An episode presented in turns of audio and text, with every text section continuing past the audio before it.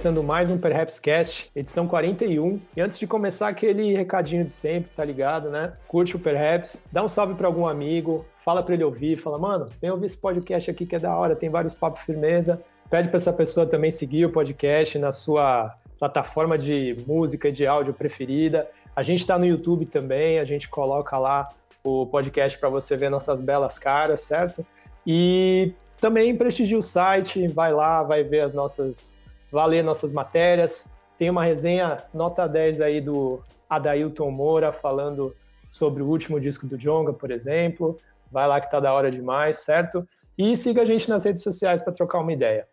Bom, hoje, falando especificamente sobre o nosso tema, a gente vai trocar uma ideia sobre comunicação no rap, né? os sites independentes, falar um pouquinho da, da relação do público com esses sites, dos sites entre si, falar um pouquinho da relação com os artistas. E assim, a ideia é trocar um papo aberto mesmo, a gente não está querendo aqui dar resposta para nada, cagar regra, meter o guardinha do rap, não é isso não, tá ligado? É abrir mesmo uma conversa para tentar entender algumas coisas juntos e você pode colar com a gente também depois nas redes sociais para a gente esticar esse chiclete aí e continuar trocando ideia, firmeza? Não vai ser o único programa, a gente abre espaço aqui para outras redes independentes aí do rap para a gente conversar, e não só do rap também, do funk, a galera aí que está fazendo é, um trampo muito da hora com R&B também, tá ligado? Tipo, música preta aí de forma geral. A gente quer trocar essa ideia e tentar entender como a gente pode se ajudar e para onde que a gente está indo. Pode crer? Então é isso. Começando, vou chamar a primeira pessoa que vai participar com a gente aqui, querida Bruna Boeira, do CBR. Dá um salve para nós, Bruna. Salve! Satisfação estar tá aqui de novo, segunda vez, né, no cast. Sempre bom trocar uma ideia aqui com vocês e hoje vai render, né? Já sou curiosa, já falo bastante, então a gente vai dar essa batinada aí para entender algumas coisinhas que estão rolando. E é isso, né? Nos sigam, como o Edu disse, nos sigam nas redes sociais, curtam nossos conteúdos, consumam, leiam tudo até o fim, né? Consumam os conteúdos, não leiam só legenda, vão lá no site, e é isso aí. Bom, seguindo o papo aqui, nosso próximo convidado, que também já é da casa, certo? Parceiraço aí do Perhaps, seu Adailton Moura, representando. Só chegar, meu mano. Certo, mano. Pô, da hora tá aqui de novo. Não, não sei qual é a participação aqui, mas já participei várias vezes. Mais uma vez, obrigado pelo convite. Tá com a Bruna, tá com você, tá com a Sense aqui, pô, da hora demais trocar essa ideia com todo mundo. E é um papo que a gente já tava querendo trocar faz um tempo, pô, vai ser da hora demais, mano. E galera, comentem, leiam o que a gente escreve, o que a gente produz, que tá muito da hora. E vamos que vamos. Muito bom, muito bom. Bom, a Dailton já deu spoiler aí, né? Para quem estava ouvindo não sabia quais eram todos os convidados. O nosso último convidado aí, porém não menos importante, é o Ascencio do Rap Sheet, que não é mais Rap Sheet, que agora virou o inverso. Ascencio, dá um salve pra gente, já começa explicando que merda aconteceu com o Rap Sheet. Conta aí pra nós. Salve, galera. Bom, é minha primeira participação, né? Então, estou estreando aqui. Obrigado pelo convite, inclusive. Eu acho que a gente, esse tipo de debate só tende a beneficiar o cenário e a gente tem que é, incentivar, né, mano? Falar mais sobre, sobre esse assunto, porque quando a gente deixa de lado, a parada vira uma bola de neve, aí a gente acaba se perdendo e não sabe por que, que a gente chegou nesse lugar, né, mano, nessa, nessa situação. Bom, então, para começar, o que aconteceu nessa transição é, da Rap Sheet para inverso foi o seguinte: é, uma galera não estava não, pode não estar tá ligada na, na, real, né? Que a, a Rap Sheet nunca foi minha, nunca foi do JH. É, ela, ela foi é, delegada para gente. O site já tinha passado por um hiato em 2016, se eu não me engano. Enfim, a gente ficou um ano sem, sem, sem produzir nada é, e estava correndo risco de acontecer de novo é, em 2020, né? A galera, enfim, a galera mais antiga que contribuía para o site não estava mais tendo tempo com diversos projetos paralelos. E num belo dia, é, o JH entrou no jogo. Eu falo que o JH ele mudou ele mudou a situação para a gente, ele é, chegou já com, com, muito gás no projeto. É, teve uma época que só ele escrevia texto e deu uma, deu uma vontade é, em quem em quem estava parado, mas queria continuar. Então as coisas foram surgindo naturalmente, a gente foi ganhando, o JH principalmente foi ganhando mais responsa dentro do site. E até que a gente chegou pro, pro Vinar e falou, mano, é, deixa o site com a gente para não ficar nada parado e tudo mais. É, a gente toca, a gente, a gente meio que, que faz esse papel para evitar que a gente entre num novo hiato, né? E aí aconteceu, isso foi 2020, né? Muita coisa mudou, a gente teve total liberdade uh, ah, para, enfim, mudar a linha editorial, é, mudar a abordagem dos nossos textos, a construção dos nossos textos, e, e deu que deu certo. A gente gostou bastante do resultado final. Só que o que aconteceu na real foi que a Rap Sheet ela surgiu numa ideia muito muito bem delimitada do Vinar, tá ligado? É, é quem, quem acompanha a gente desde, desde cedo mesmo, desde 2015 e tudo mais, sabe que ela sempre levava esse teor mais ácido, é, tocando, tocando, tocando em pontos que, que às vezes não eram tocados por, por outras mídias, outros, outros, outros portais.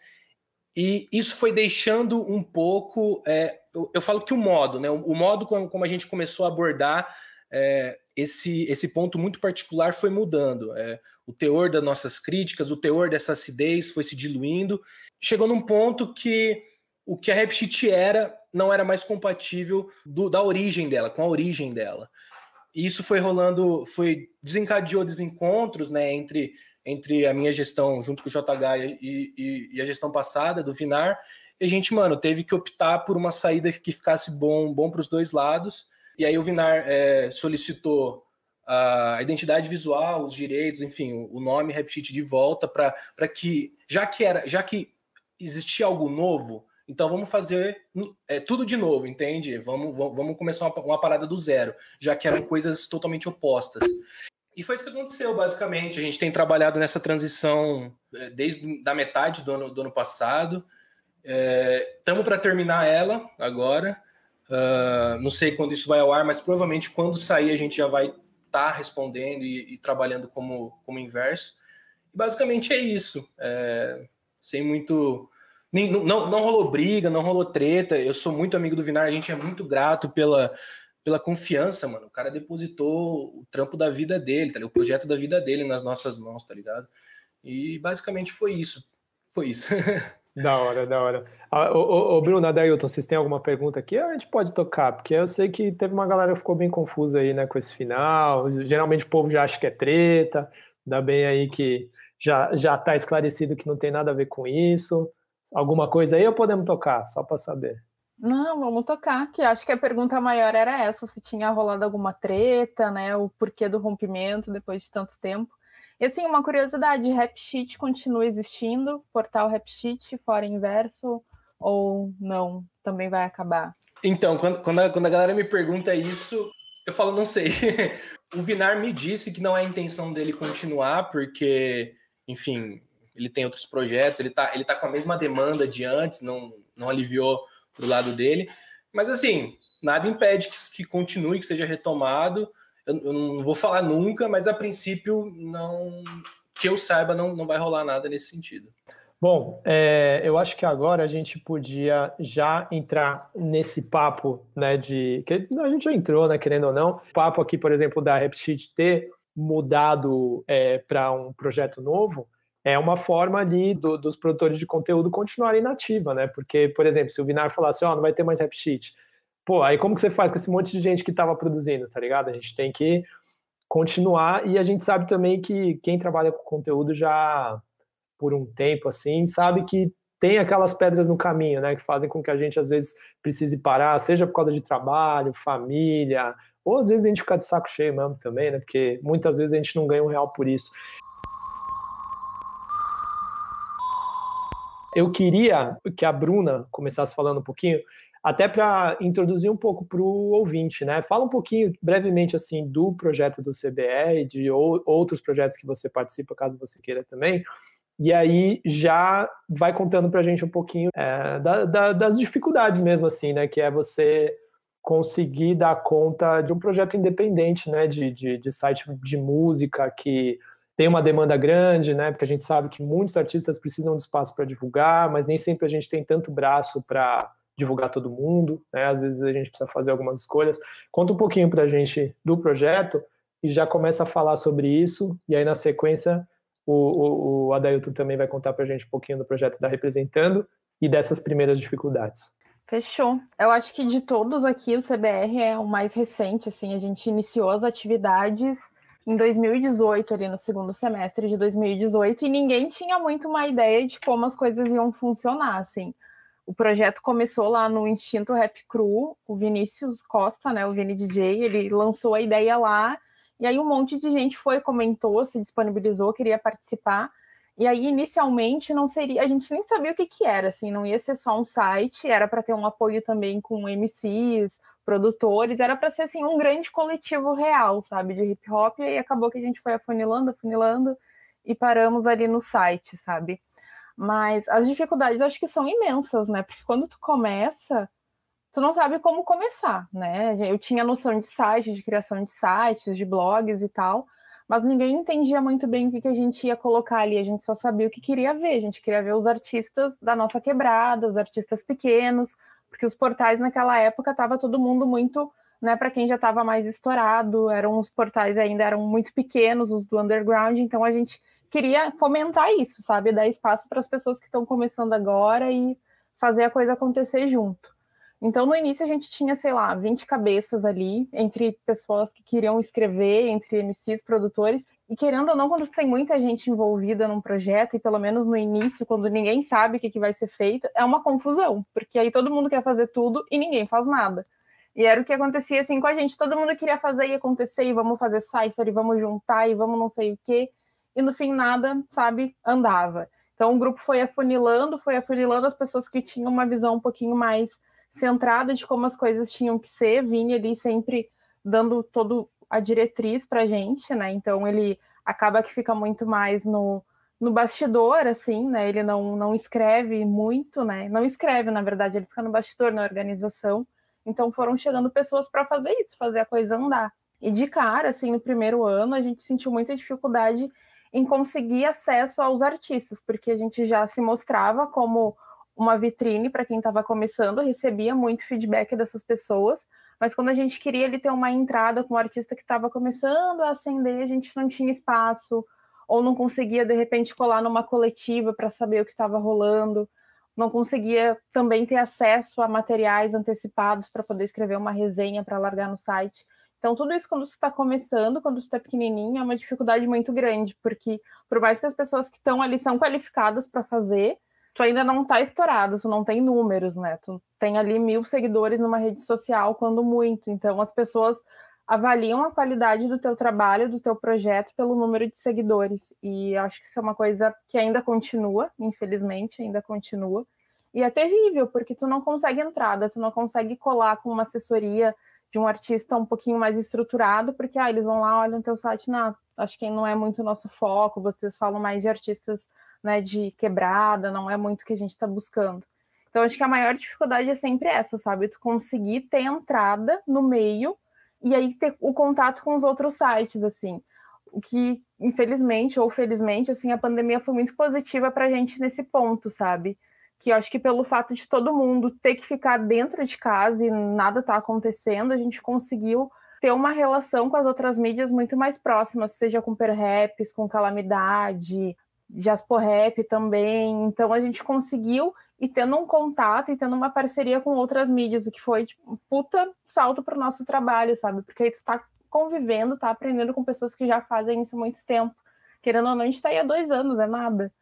Então, ter esse contato com as mídias é muito válido, tem esse apoio, assim, sabe? Eu vejo muito isso, que, tipo, as mídias se apoiam, a gente vai lá, faz collabs juntas, né? Tipo, alguém postou alguma coisa, a gente vai lá, compartilha, sempre tenta direcionar e isso é muito positivo para a gente, né?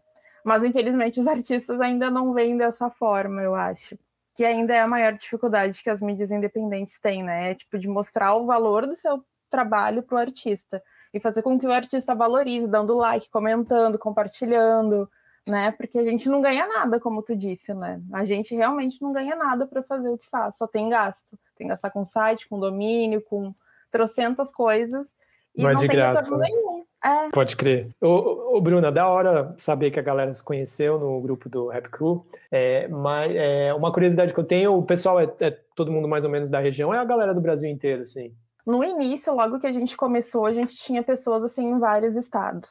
Hoje já está bem mais, a maioria em São Paulo, né? O Vini é de São Paulo, o Vinícius Marques também, a Andresa também de São Paulo, que agora a gente está com uma equipe mega reduzida. A gente começou lá no início, dois anos atrás, com 20 e poucas cabeças querendo participar, e hoje nós somos sete, eu acho, se eu não me engano. Então a maioria do pessoal está em São Paulo e só eu tô aqui no sul. Tinha algumas pessoas aqui do sul também. Mas aí pela vida e a pandemia e trabalho, né, um monte de coisa acaba que tu vai tendo, vai deixando de lado, né? Não tem como conciliar tudo. Então, agora aqui no sul tô só eu, mas as portas sempre abertas, as pessoas sabem que, né, a gente entende o momento de cada um. Então a gente até às vezes prefere que tipo aquela pessoa não esteja, digamos, no grupo geral, porque é uma coisa que pesa, né? Tu não tá conseguindo tipo render o que tu estava acostumado a render então a gente sempre deixa muito aberto, troca muita ideia no particular. Quando vocês puderem, a gente está aqui, vai ser um prazer receber e voltar, mas né, nesse momento é mais saudável até mesmo para a pessoa que se afaste, assim, para não ficar recebendo tudo aquilo de informação, porque a gente fala muito e é muito conteúdo e nem sempre tu consegue acompanhar. Mas hoje a maioria, sim, é São Paulo, ali São Paulo, capital, Campinas também, uma lei de Campinas, se eu não me engano. Mora em Campinas, mas é aqui do Sul. E eu aqui, né? Então, tipo, equipe mega reduzida, assim. Se no início era difícil, hoje em dia tá, tá bem mais, assim, sabe? Tipo, quase que beirando o impossível. É isso. Não, mas é da hora que você tá aí pelo sul, porque existe essa dificuldade também, né, de descentralizar, né? Às vezes a gente vê que a maioria da galera produtora de conteúdo acaba sendo desse eixo Rio-São Paulo, assim como muitos dos artistas são daqui. E isso dificulta até para aumentar essa visão, né, de olhar para para o rap que é feito no sul, no, no centro-oeste, no norte nordeste, né? Então é importante que não só tenhamos artistas nesses lugares, como também esses produtores de conteúdo para reportar a cena do local, assim, ou o mais próximo possível, né? Então, seu trabalho é muito importante, é, é, é legal você saber disso, até para dar aquele ânimo para continuar, né? Na verdade, gente, às vezes a gente sente que tem mais obstáculos e, e motivos para desanimar do que para animar, né? Mas a gente já vai voltar a falar também sobre isso, sobre essa descentralização. Agora deixa eu colocar o Adailton aqui no foco para falar para a gente um pouquinho sobre o projeto do, do Representando, né? Contar um pouquinho mesmo, né, de, de onde surgiu, com quem você faz e desses primeiros obstáculos assim que você enxerga até para a gente já já dar início a um, a um debate assim. Mano, o representando fez seis anos agora. Ele começou como página no Facebook, depois passou para o Twitter, só depois foi para o Instagram, né? Depois que o site estava no ar. Desde sempre eu escrevi para a internet, mano. Já tive vários blogs, principalmente sobre rap gospel. Depois fui convidado para escrever no Gospel Beat. E ali eu conheci o Wellington e o Pedro. O Pedro também é do Sul. E aí o Pedro me convidou para. Ele já tinha criado a página do Representando tal, e estava tocando paralelo. Ele falou, mano, vamos falar sobre rap, rap secular, né? A gente só falava de rap gospel e tal. Eu falei, mano, é uma boa, eu curto também, e tem umas ideias legais e tal. E aí começamos nós três, o Wellington também até escreveu algumas, algumas coisas no começo e começamos tocando. E o Pedro que deu esse start. Eu comecei bem devagar, assim, escrevendo pouca coisa. E hoje eu, eu que estou meio na frente e o, e o Pedro é mais na, na, retaguarda ali fazendo as artes, mais trabalhando ali como, como social media. E tem hoje também tem a Carla que é mais direcionada ali pro lifestyle, mais falando sobre moda urbana e tudo mais. E ela também é do sul. O Pedro e a Carla também são do, são do sul. E, meu, nesse, nesse tempo o site evoluiu bastante, também a gente evoluiu como na forma de escrever também, só que a, a iniciativa era fazer do site um lugar para a gente apresentar aquilo que a gente curtia, principalmente coisa nova, sabe? Que, tipo, que nenhum site estava publicando e tinha um artista que a gente curtia, falou, mano, vamos escrever sobre esse cara aqui, sobre essa mina aqui que tá fazendo um trampo da hora. Ou recebi algum e-mail de um artista novo que estava começando, que a gente conhecia e queria dar uma força. Então a intenção do site era apresentar artistas novos e dar uma força para novos artistas estavam começando também. Tipo, apresentar artistas novos no sentido de falar o que a mídia tradicional ou outros sites de rap não estavam falando, apresentar artistas que a gente curtia, mas não tinha uma, uma visibilidade no Brasil, por exemplo. Então o site foi basicamente esse início, né? E aí a gente foi evoluindo, até que, pô, a gente conseguiu bastante coisa nesse período, assim. Acesso a vários festivais, cobrimos Lollapalooza, Rock in Rio, cobrimos João Rock, Afropunk. Assim, não vou reclamar nesse sentido, sabe, de, de acesso, porque a gente teve muito acesso a vários, vários shows, a vários discos antecipadamente, tanto brasileiro quanto gringo. A gente recebe muita coisa gringa também, bem da hora isso, porque a gente tem um contato bem legal com várias assessorias gringas que manda coisa pra gente. Só que como a Bruna falou, acho que ainda falta o reconhecimento dos artistas brasileiros, sabe? Porque os artistas gringos, eles, quando a gente publica eles e marca eles em alguma coisa, ou manda por e-mail, os caras reconhecem, compartilham, curtem, agradecem. E é, não é nem pelo sentido, tipo, mano, vocês estão fazendo trampo, da hora, obrigado, mas pelo cara é, compartilhar aquilo para a rede dele, sabe? Tipo, de repente o artista que fala assim, mano, ouve aqui, leia aqui o que esse site é, escreveu sobre o meu disco, sobre o meu single, sobre qualquer coisa que eu lancei, sabe? Porque ele valida, valida o nosso trampo e leva fa faz com que os fãs dele conheçam o nosso trabalho, porque muitas vezes o fã dos caras não conhece. Ele pode ler o, o rap sheet, mas não lê representando, pode ler representando e não lê rap sheet e não conhece Perhaps. Mas quando ele começa a divulgar vários sites, a galera vai começar a seguir, pô, porque ele viu um texto legal, a galera vai começar a seguir. Fala, aí ajuda também a disseminar o trampo. Porque apesar de sermos mídias que falam sobre rap, cada um tem uma linguagem diferente, né? Cada um tem uma abordagem diferente. Nem todo mundo aborda o mesmo tema, nem todo mundo fala dos mesmos artistas. E a linguagem de cada um também é diferente. Então, falta essa validação de vários artistas que, tipo, meio que. Não só por isso que vem o desânimo de, de, de, de falar sobre o rap, de escrever e manter o trampo no ar, sabe? Mas esse é um dos grandes motivos que, pô, às vezes o artista compartilha um trampo que foi feito mais ou menos por uma mídia tradicional mas ele não compartilha um, um, texto que foi, pô, o cara se dedicou ali, ouviu o disco 300 vezes, o cara tem vivência, escreveu uma crítica bem construída, só que o artista não compartilhou isso, sabe? Tipo, e aí compartilhou uma crítica que, pô, tá muito rasa, sabe? Então, aí às vezes você fica, meu, pô, como assim, velho? Então, acho que é isso, mano. E sigamos. Vamos continuar trabalhando aí, independente da validação ou não dos artistas, né? Ah, sim, com certeza. É, é, o trabalho não para, infelizmente, nem sempre vem essa validação, que é o que você falou, né? É, a gente trabalha para ser crítica especializada, a ideia é que a gente consiga entregar um, um feedback muito mais qualitativo né, para a obra dessa galera. Mas às vezes, não sei, talvez os artistas estejam esperando mesmo algo mais chapa branca, né? Acho que a gente vai entrar também nesse assunto, a gente pode tentar supor aí o que pode ser.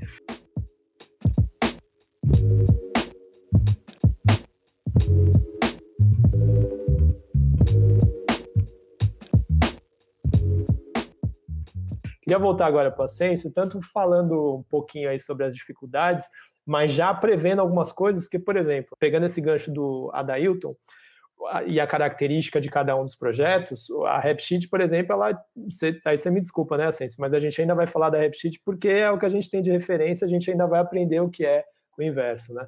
Mas assim, resenhas sinceronas, né, que eu fico imaginando aqui como que como que ficava tanta reação do público, porque a gente vê hoje que o rap ele passa a ter também essa essa galera que é muito fã e acaba passando dos limites também, né, nas ideias, e o próprio artista também, que a gente sabe que, assim, quando a gente escreve algo muito bom e muito bem é, embasado, nem sempre isso impacta esse artista, mas se você, de repente, leva a crítica para um outro lado, aí esse artista vem para criticar quem fez a crítica, né?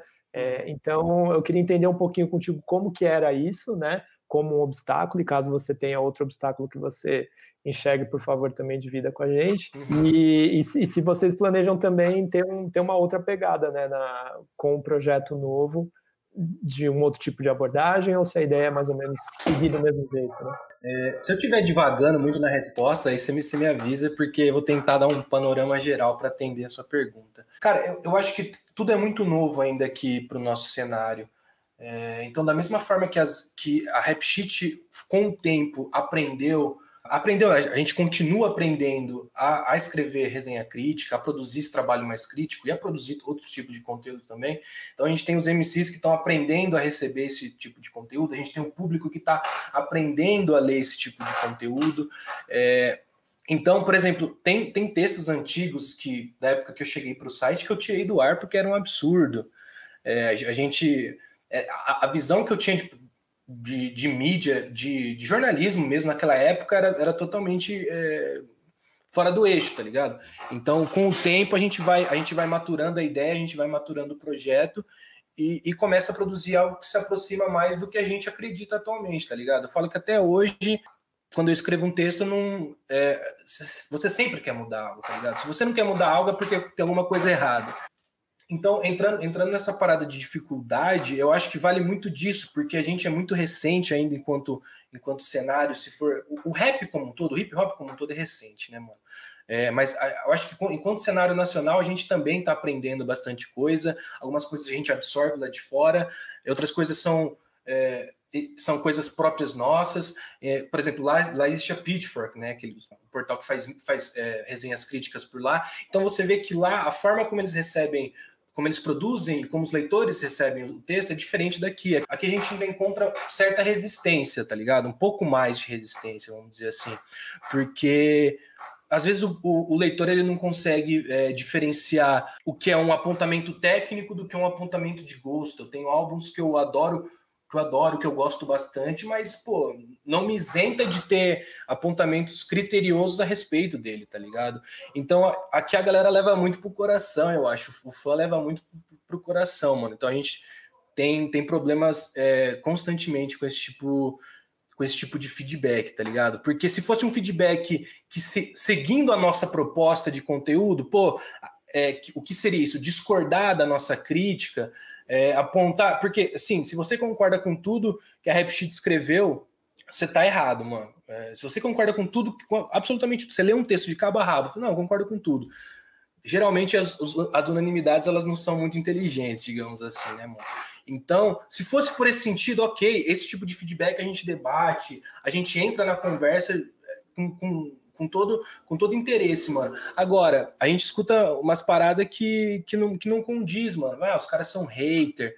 Ou, ou às vezes, como já foi falado aqui, botam em xeque a nossa credibilidade, seja por número de seguidores, seja por não fazer dinheiro com bagulho, que é esse outro ponto também. E, e tipo assim, escutar isso de, de leitor, tá, beleza, mano, a gente, a gente releva.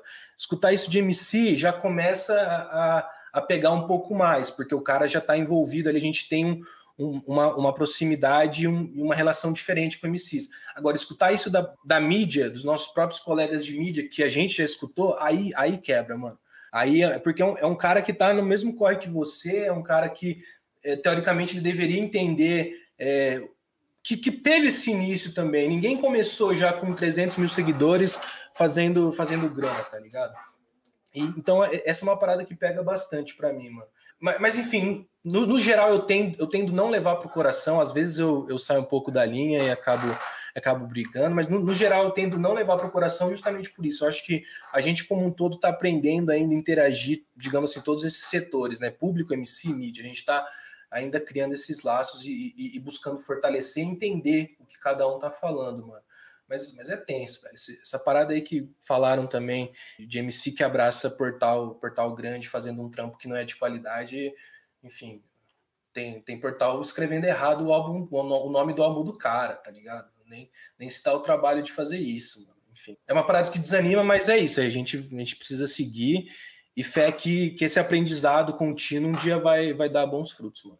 Não, com certeza. E, e, e eu acho que esse papo do, do artista, eu acho que é interessante a gente olhar para ele, porque, por exemplo, a gente tem aqui mídias com diferentes idades, né? O Perhaps acaba sendo mais sênior, a gente vai fazer 13 anos esse em 2021, já estamos aí faz um tempo, mas é, a gente começou a ver uma galera, por exemplo, que hoje está muito mais relevante, né? Que, que antes fazia parte de um underground ali, que a gente nem via muita perspectiva de um rap nacional chegando nesse nível que chegou hoje, e que bom que chegou, mas que a abertura era absurdamente maior, assim, era outra coisa, assim, né? A gente tinha a possibilidade de sentar ali com o artista e ficar duas, três horas trocando ideia, é, sendo bem atendido, sendo é, ouvido, né, e, e, e referenciado, mas observando tudo que foi acontecendo com o passar do tempo, a gente foi vendo que o jogo mudou de uma certa forma, né? E esses artistas enxergaram de certa forma que existe algum ponto positivo de falar só com a grande imprensa, porque a partir do momento que você cresce como artista, é, aumenta a demanda, muita gente procurando você para falar, você acaba escolhendo suas batalhas ali. O que talvez a gente não entenda aqui é, beleza, você quer falar para uma massa maior, e aí você vai falar com um Estadão, uma Folha da vida. Aí vem um jornalista que não entende do seu trabalho, que nem se dá muito ao trabalho de querer saber, e acaba escrevendo alguma coisa ali muito X, né? Eu também vi isso mudando muito ao longo do tempo, porque se a gente for olhar 10 anos atrás, realmente eu via que os jornalistas não davam moral mesmo para o rap, né? Ah, putz, tem que escrever sobre essa pessoa aí do rap. E aí faziam muito mais coisas que a gente ainda vê hoje, de, de estereotipar, de abraçar muito espaço comum ali, né, dentro do, do, do gênero musical, e acrescentando muito pouco no texto, né? Mas a gente também viu uma mudança em que sites que antes cobriam, sei lá, música indie, rock, outros gêneros que talvez perderam um pouco a potência, abraçando muito rap, no momento ali em que Criolo ganhou mais projeção, que o próprio Emicida ganhou muita projeção, Projota, entre outros nomes, que fizeram com que um certo grupo de pessoas que estavam na mídia passassem a querer escrever sobre rap também, né? E aí, às vezes, também esses veículos conseguiram ocupar esse espaço que essa mídia especializada do rap deveria ocupar em tese, pelo menos aí do meu ponto de vista, né? Então, é engraçado acompanhar lá de trás que a gente vai vendo essa história ganhando camadas, mas infelizmente essa mídia especializada não não tendo essa moral, né? Aí uma coisa que eu queria perguntar para vocês é: esse trabalho especializado, que geralmente vem com uma crítica um pouco mais mais certeira e mais embasada, assusta, seja fã ou seja o artista? Cara, eu acho que assusta e não assusta, tá ligado? Tipo, às vezes o cara fica assim, pô, será que, que vão falar do meu, do meu disco? Ou será que vão falar do meu disco? Ou falaram do meu disco que falaram, sabe? Tipo aquela parada. Então, assim, é, os, a galera que tá na, na, trabalha com mídia de rap, digamos assim, que é a, uma mídia mais focada ali, a galera entende do assunto, sabe? Tipo, vai ouvir um disco de rap, vai entender aquela parada, vai entender a mensagem, vai entender instrumental e tudo mais. Então, assim, pode ser também esse medo de receber críticas e o medo também, tipo, de, tipo, meu, o cara falou e, pô, é isso, o cara criticou bastante, ou o cara não falou nada sobre o meu disco, sabe?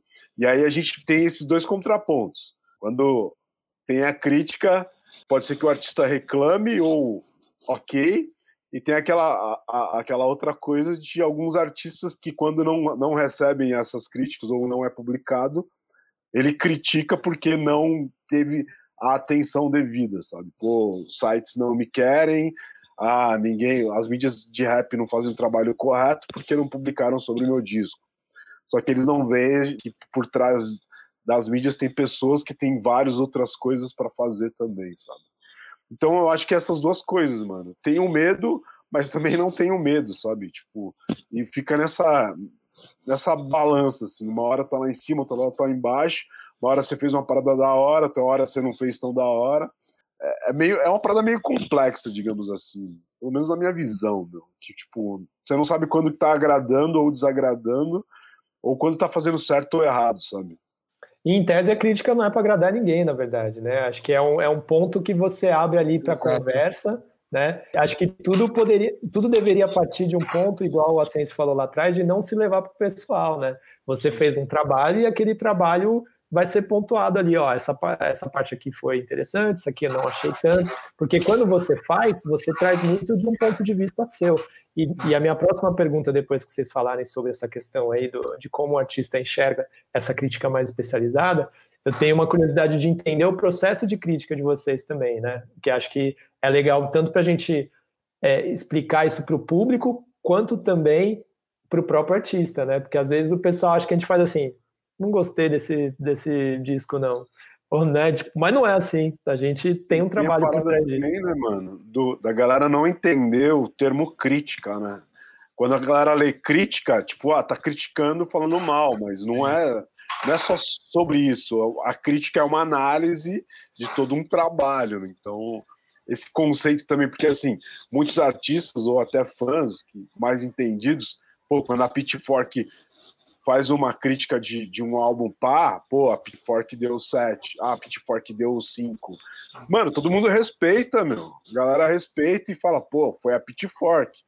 Agora, quando é o Rap Sheet, os caras, vou fazer uma disco Rap Sheet porque deu, tipo, mano, como assim? Como lá fora todo mundo respeita, porque não pode respeitar a galera aqui, sabe? Prometeram, prometeram e não entregaram essa dívida. Eu não sei, eu não sei se você tá mencionando esse caso, mas prometeram não, e não sim, entregaram. Eu lembro, eu lembro, é, eu lembro desse caso aí. A gente, a gente ficou esperando, não entregaram. Mas, mas, mas, é, é isso aí que você falou mesmo. É, sobre assustar ou não, bom, eu acho que os, existem casos e casos, né? A gente tem, por exemplo, a gente tem MC que recebe uma crítica não tão positiva nossa e vem no nosso privado brincar com a gente, pô, eu tô ruim mesmo, hein? Aí a gente até desenrola um papo legal, super saudável, mano. Mas, mas tem MC que não, que não entende e, e leva pro pessoal, mano. E, enfim, já, a gente já teve alguns atritos. Não é o, não é o nosso interesse, inclusive é até, até bom a gente frisar isso, né? Tanto, tanto nesse, nessa última direção da Rap Sheet quanto na, na, na inverso, nessa, nessa nova fase a gente pretende manter sim o nosso teor crítico, porque a gente está aprendendo a apurar melhor ele ainda. E a gente, a gente pretende seguir basicamente o que, o que, veio, o que veio dando certo, tá ligado? É, mas, mas assusta, mano. Assusta porque, por exemplo, às, às, vezes tem um MC que, que quer bastante que a gente faz uma crítica, tá ligado? Ele manda, ele manda o conteúdo pra gente, fala, pô, escreve, vocês vão escrever, né? Fica perguntando e tal. E aí, quando a gente solta e talvez não era no, do jeito que ele queria, a gente percebe que ele está um passo atrás para interagir com a gente, tá ligado? Teve um, teve um caso de um texto de um, de um texto meu que rolou isso, mano. E eu nem, eu nem fiz uma crítica é, tão negativa assim ao, ao MC ou ao projeto, mas a, a, a alguns, alguns feats que estavam ali, eu acho que para o cara não, não se comprometer com a galera que ele chamou e botou no, no, no, trabalho, ele meio que ficou um pouco coagido, digamos assim. E, então, então acontece. E público, público também, mano. Público também tem, tem esse sentimento, porque eu costumo falar que a gente engaja muito pelo, pelo ódio, velho. Porque quando a crítica é negativa, a galera compartilha, se é pra, falando bem ou falando mal. Então assusta, tá ligado? Porque é um texto que, que, que bate diferente. Então tem, tem essa, essa questão de, do público se assustar também. Então ele, ele vai em cima disso. Agora, quando é uma review positiva, mais do mesmo, enfim, que, que tende, tende a se misturar muito com, com o restante do material que é feito, né? Porque, enfim, na maior, na maior parte dos casos é, é um trabalho mais positivo que você encontra, né? Principalmente no, no trampo de divulgação. É, então as, as pessoas não, não interagem tanto, não, não gera tanto número. Mas quando é, quando é na aquele, aquela puxadinha de orelha assim, aí, pô, não, peraí, é diferente, então a gente vai engajar com base nisso. Então, então acho que rola assim isso. Pois é, eu concordo. Vou fazer aqui a, né, a pessoa. Mas concorda, na, na UCBR, por exemplo, a gente não tem essa rotina, essa editoria da crítica, né? O Edu sabe bem que é muito uma coisa que a gente não se sente preparado, né? Não se sente, apesar de estar imerso ali na cultura, a gente não se sente assim preparado a um nível de um rap sheet, de representando e hiperraps de escrever uma crítica. A gente entende que precisa de mais, precisa de muito embasamento e conhecimento. E a gente ainda está nessa caminhada de na busca constante do conhecimento, enfim. Mas eu acredito que é muito isso. Assim, eu acho que o artista, pelo que eu acompanho e analiso e vejo no site de vocês, eu acho que ele nem se liga muito assim, tipo, no lance do medo. Ai, meu Deus, o que vão escrever? Eles eu vejo muito assim como uma pessoa que está concentrada no trabalho, no produto que fez e é aquilo ali, né? Óbvio que vão ter alguns caras que vão curtir a crítica que tu fez ou não, mas eu acho que como a Dailton comentou, o público e os artistas eles ainda não, não sabem a moral da palavra crítica, sabe? Como a Deito comentou, vem alguém da gringa postar, dar uma nota, tu ganhou cinco num site da gringa, tu já tá achando o máximo. Mas por que, que ganha cinco do rap sheet não é legal? né? É alguém que te conhece, não é? Não que uma crítica de fora da gringa seja uma crítica vazia, jamais. Mas quando a gente tem uma crítica de uma mídia independente brasileira, de um artista brasileiro, o peso é outro, assim, ele conhece a tua história, a tua caminhada. Então eu acho que a nota, ela tem um peso muito maior, né? Então, o que o cara tá falando tem que ter um peso muito maior para ti. Então tu tem que parar, ler aquela crítica, analisar e tirar o que for conveniente ou não, né? Mas eu acho que as pessoas ainda não têm essa mentalidade de ler uma crítica, independente se ela é positiva ou negativa, e tirar o que, que vai ser bom daquilo ali para si, para o seu trabalho. Tipo, ah, não, realmente, aqui eu poderia ter feito diferente, poderia ter chamado talvez outro feat, vou tentar pensar isso para um próximo álbum. Acho que eles não, não têm essa visão, assim, não todos, mas a grande maioria não tem essa visão. Querem que ou tu gosta do meu trabalho, ou tu não gosta, e daí eu vou te criticar, vou ficar batendo, vou fazer diz, e isso e aquilo, assim. Então, acho que é muito uma coisa de das pessoas aprenderem, sabe? Tipo, meu, aprende o que é uma crítica. Esquece o lance do positivo negativo, só aprende o que é e como é feito, sabe? Pode crer. Ô, Bruna, você falou que é, a OCBR não faz crítica, mas, por exemplo, vocês fazem entrevistas, né? Então, eu, eu queria que o Adailton e o Ascenso se preparassem para contar um pouquinho do processo deles na hora de fazer uma crítica, mas como no seu caso você falou que vocês não fazem, eu queria que você falasse no caso de, de uma entrevista, por exemplo, que não deixa de ser muito diferente de como é, talvez você precise parar e tirar um tempo para se preparar para uma crítica, né? Então, é, acredito eu, tenho quase certeza, poderia até botar minha mão no fogo, que você não simplesmente fala assim, ah, vou entrevistar o fulano ali, e vai, ponto final, né? Acredito eu que você minimamente se prepare para isso. Queria que você jamais. falasse um pouco disso. Não, jamais, assim. Quando a gente vai fazer alguma entrevista, e aí, como tu comentou, a gente não faz crítica, mas, por exemplo, a gente tem alguns artistas que estão ali no nosso radar, que é de gosto pessoal. Então, quando o cara vai lançar alguma coisa, a gente escreve eu não vou dizer que é uma crítica, porque a gente acaba não fazendo as pontuações que vocês fazem, faixa a faixa, sabe, desmiuçando aquilo. Mas a gente tenta trazer um contraponto ali, né? Tipo, ah, o artista lançou um álbum, lançou um, um clipe, um single. A gente tenta entender todo aquele cenário de como aquilo foi construído, qual foi o embasamento, a inspiração dele, o que, que tu quis dizer na linha X, Y. Então a gente tenta sempre trazer esse ponto para dar mais conteúdo para o leitor. E o mesmo acontece quando a gente vai fazer uma entrevista. Tipo, às vezes a gente recebe e-mails, ah, o fulano está à disposição para entrevistas. A gente analisa o trabalho, analisa né, o que o artista está fazendo, e nem sempre a gente vai chamar para uma entrevista, porque a gente sente que talvez não vá não vai ser o suficiente para o tipo de entrevista que a gente gosta de fazer, que não é só chamar a pessoa ali para bater um papo e era isso. Não, a gente quer entender o que, que é a tua caminhada. Eu vou lá num rap sheet ver o que, que eles estão falando do teu trabalho. Vou no Perhaps, no Representando. Então a gente faz todo um apurado ali para entender qual é a caminhada do cara, manda perguntas, né? E não as perguntas que vão estar na entrevista, a gente nunca tenta fazer isso, assim, não acho muito legal, é sempre bom tentar dar uma surpreendida no artista. Então a gente pergunta algumas coisas ali muito mais para a gente se munir e fazer a nossa pesquisa, e aí, tipo, o cara se prepara quando for fazer a entrevista e aquilo, e é, e é pergunta de todo mundo. Geralmente quem faz as nossas entrevistas é a Andresa, então, sempre quando a gente monta, a gente pensa tudo isso junto. Eu faço a parte ali do backstage, de fazer o contato com assessoria ou com o próprio artista, e ela fica ali na encarregada da apresentação, assim. Então, é um trabalho entre várias mãos, né? Porque a gente coleta o que, que todo mundo quer saber sobre aquela pessoa, mais a nossa pesquisa e como é que a gente vai desenvolver isso, assim. Então, é muito assim, nesse ritmo, sabe? Eu acho que a entrevista, hoje em dia, aproveitando já deixa para falar, ficou uma coisa assim. Ai, Gente, não consigo nem, sabe, dizer, assim. Não sei nem se eu posso dizer o que eu tenho na minha mente. Mas até as próprias entrevistas ficaram uma coisa muito vazia, sabe? Porque as pessoas querem ir lá bater papo. Ótimo, eu quero ver uma entrevista do Emicida falando sobre a vida dele, mas tem coisas muito particulares que eu quero que ele me fale da carreira, como aconteceu, e esse disco e aquilo, e no show tal, que aconteceu tal coisa, né? Como é que é o preparo. Então, eu acho que a entrevista a pessoa ali, o MC, o artista que seja, ele vai trazer ao máximo as coisas positivas, boas, e cabe ao entrevistador ou apresentador tirar o melhor daquilo e apresentar o melhor para o público. E o melhor nem sempre é só um bate-papo de boteco, né? Como a gente comenta. Né? Tu tem que ter um, um background para fazer aquilo ali, assim, porque senão fica cansativo, fica chato, né? E fica mais do mesmo, assim. Se tu olhar em 10 podcasts com o mesmo cara, uma semana um num, uma semana no outro, a entrevista é a mesma. Sabe? Tu vê a pessoa em 10 programas e nenhum te agregou nada, assim. é ótimo, é super legal para o artista, visibilidade, mas por um lado, acho que é uma visibilidade assim meio, sabe, furada. Eu acho meio furada, assim, vazia. Pô, ainda falando sobre entrevista, cara, eu acho que entrevista é um momento muito importante que deve ser aproveitado, cara?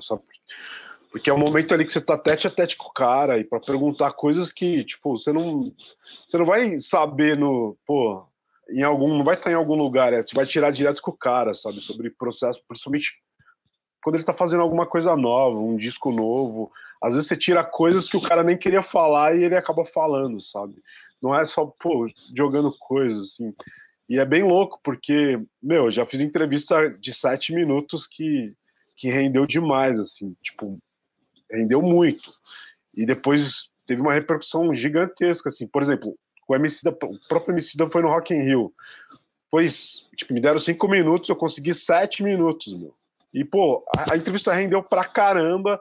Depois eu encontrava uma galera na rua, falei, pô, galera, pô, li aquela entrevista, me imaginei naquele cenário e pá. Falei, meu, para mim isso já ganhei o dia, assim. Então, e hoje também muitos artistas estão se blindando, né? Tipo, correndo mais para uma entrevista onde ele vai se sentir mais à vontade, que seja uma coisa mais jogada do que um lugar onde vai pode pode receber uma pergunta mais mais crítica, digamos assim, né? Que, que possa colocar ele contra a parede, digamos assim.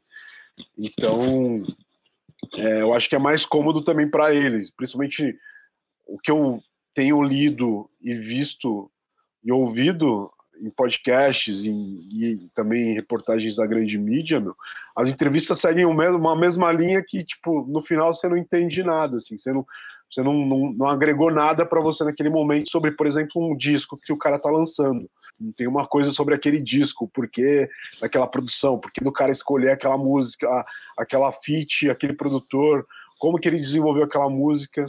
Vira uma então, grande divagação, né, mano? Tipo, Sim. você fala pra pessoa, fala aí, mano, fala aí que você quer falar do disco. Aí a pessoa. Porque vai, assim, para o público é muito importante, meu, ele saber como foi o processo de produção daquela parada, assim. Pô, numa pandemia, mano, como que o artista está lidando com a produção numa pandemia? Será que ele está conseguindo desenrolar a mesma ideia que ele desenrolava num, num, período normal? Então são coisas que, pô, pega e muitas vezes passa batido, né, meu? Então os caras deixam a, a conversa fluir. Não que estejam errados, mas eu acho que, pô, dá para balancear a parada, sabe? Não, e são formas, né, mano? Tipo, pra quem não sabe, dá pra você fazer entrevista de vários jeitos, né? Dá pra você deixar a coisa solta assim, o artista responde, com perguntas abertas, que você fala, oh, como foi o processo aí do, do seu disco? A pessoa vai falar o que vier à mente dela. Ou você pode ser mais específico, com perguntas fechadas, né? Na faixa 1, por que você escolheu um beat mais acelerado e trouxe essa referência aqui sobre é, um, escritor sul-africano XPTO, tá ligado? Tipo, você pode ir no, no, no ponto da coisa, ou você pode deixar realmente aberto para que a pessoa fale. Você pode trazer perguntas mais ásperas para né, a pessoa se sentir mais na defensiva ali, talvez não entregar o melhor dela, ou você pode também ser mais simpático e realmente fazer essas perguntas mais chapa branca para que a pessoa saia de lá se sentindo seus amigos, né? Porque também tem isso, né? Tem, tem a minha sensação é que às vezes tem gente que começa a fazer esse trabalho para fazer amigo e não para fazer um, um, trabalho ali realmente que, que vai agregar para a cena, né? Mas é uma escolha também, não é um problema. É, bom, mas vamos trazer o Ascenso aí para falar. Já que, já que a gente embalou nessa questão da entrevista, eu queria que você falasse um pouquinho, né? Quando você faz a entrevista, o que, que você procura?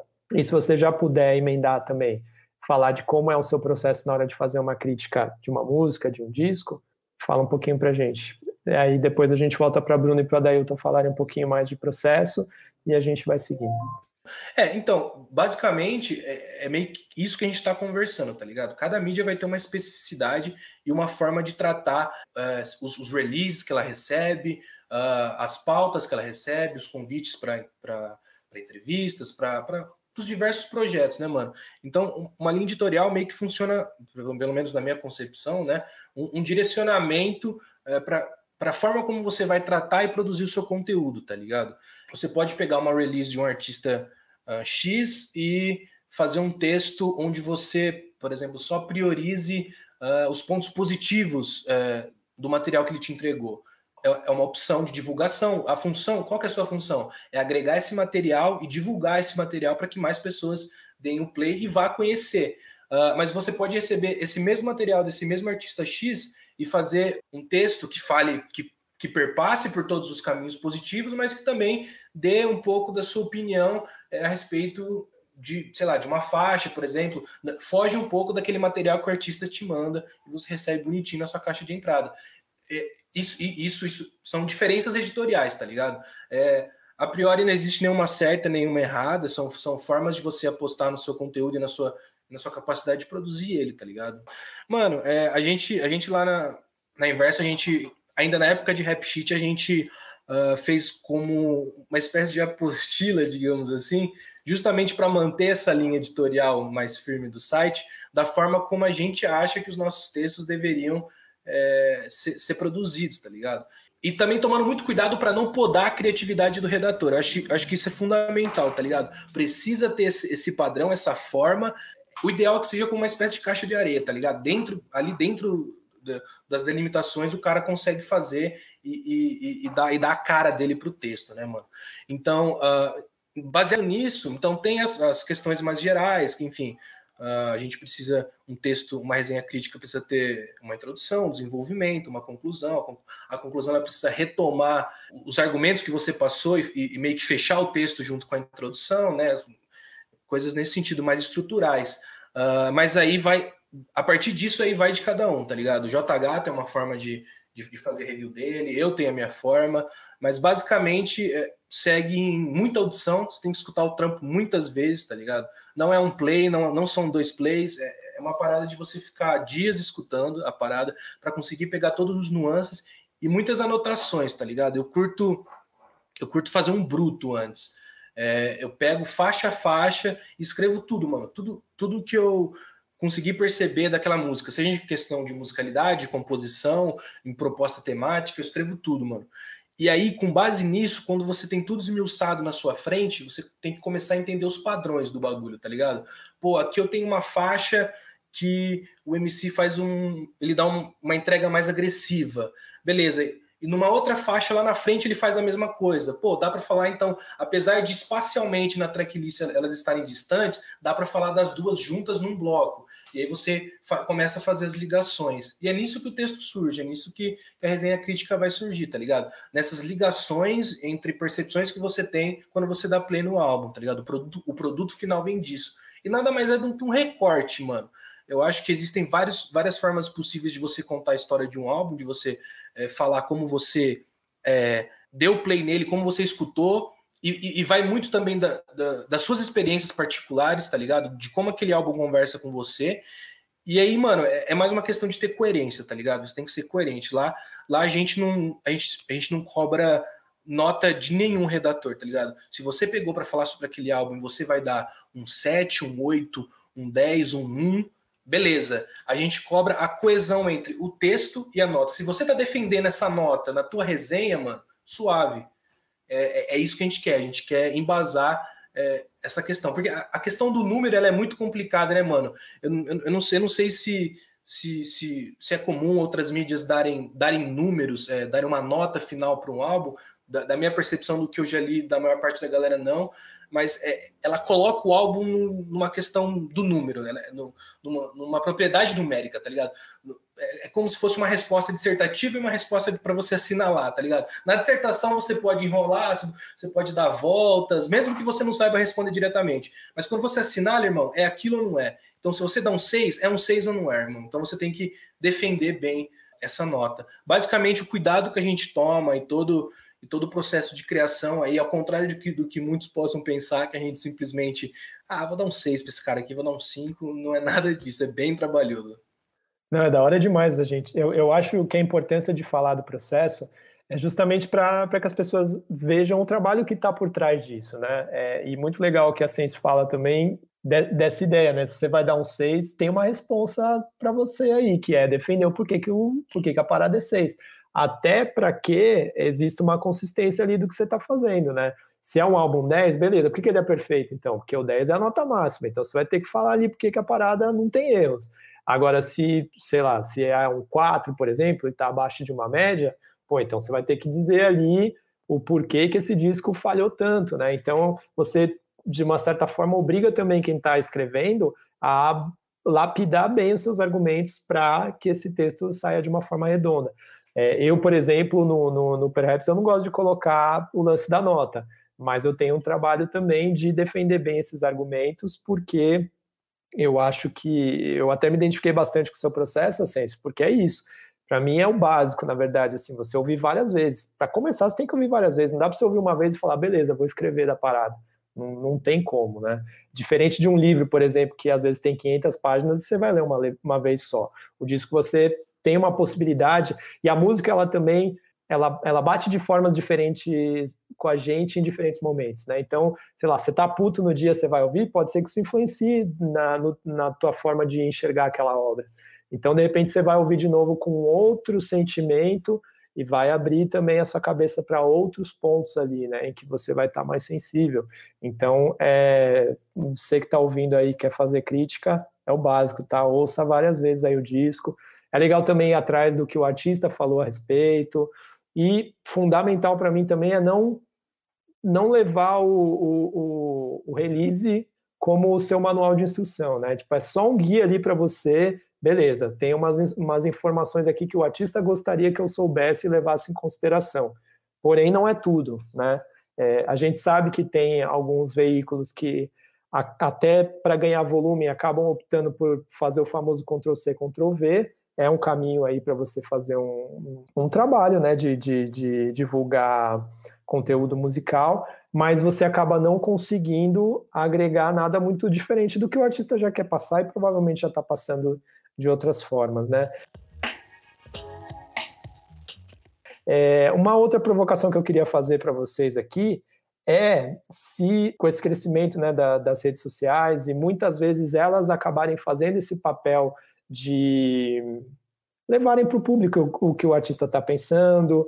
É, às vezes tem o artista mesmo já, já se antecipa, já faz o seu próprio faixa-faixa, já vai revelando ali tudo que ele tem, e às vezes tem até um parceiro meu que, se ele estiver ouvindo, ele vai, ele vai saber que, que essa aqui eu estou falando com ele e que já escreveu suas críticas, mas hoje já ficou de bode, não faz mais, que é a superexposição desses artistas também, né?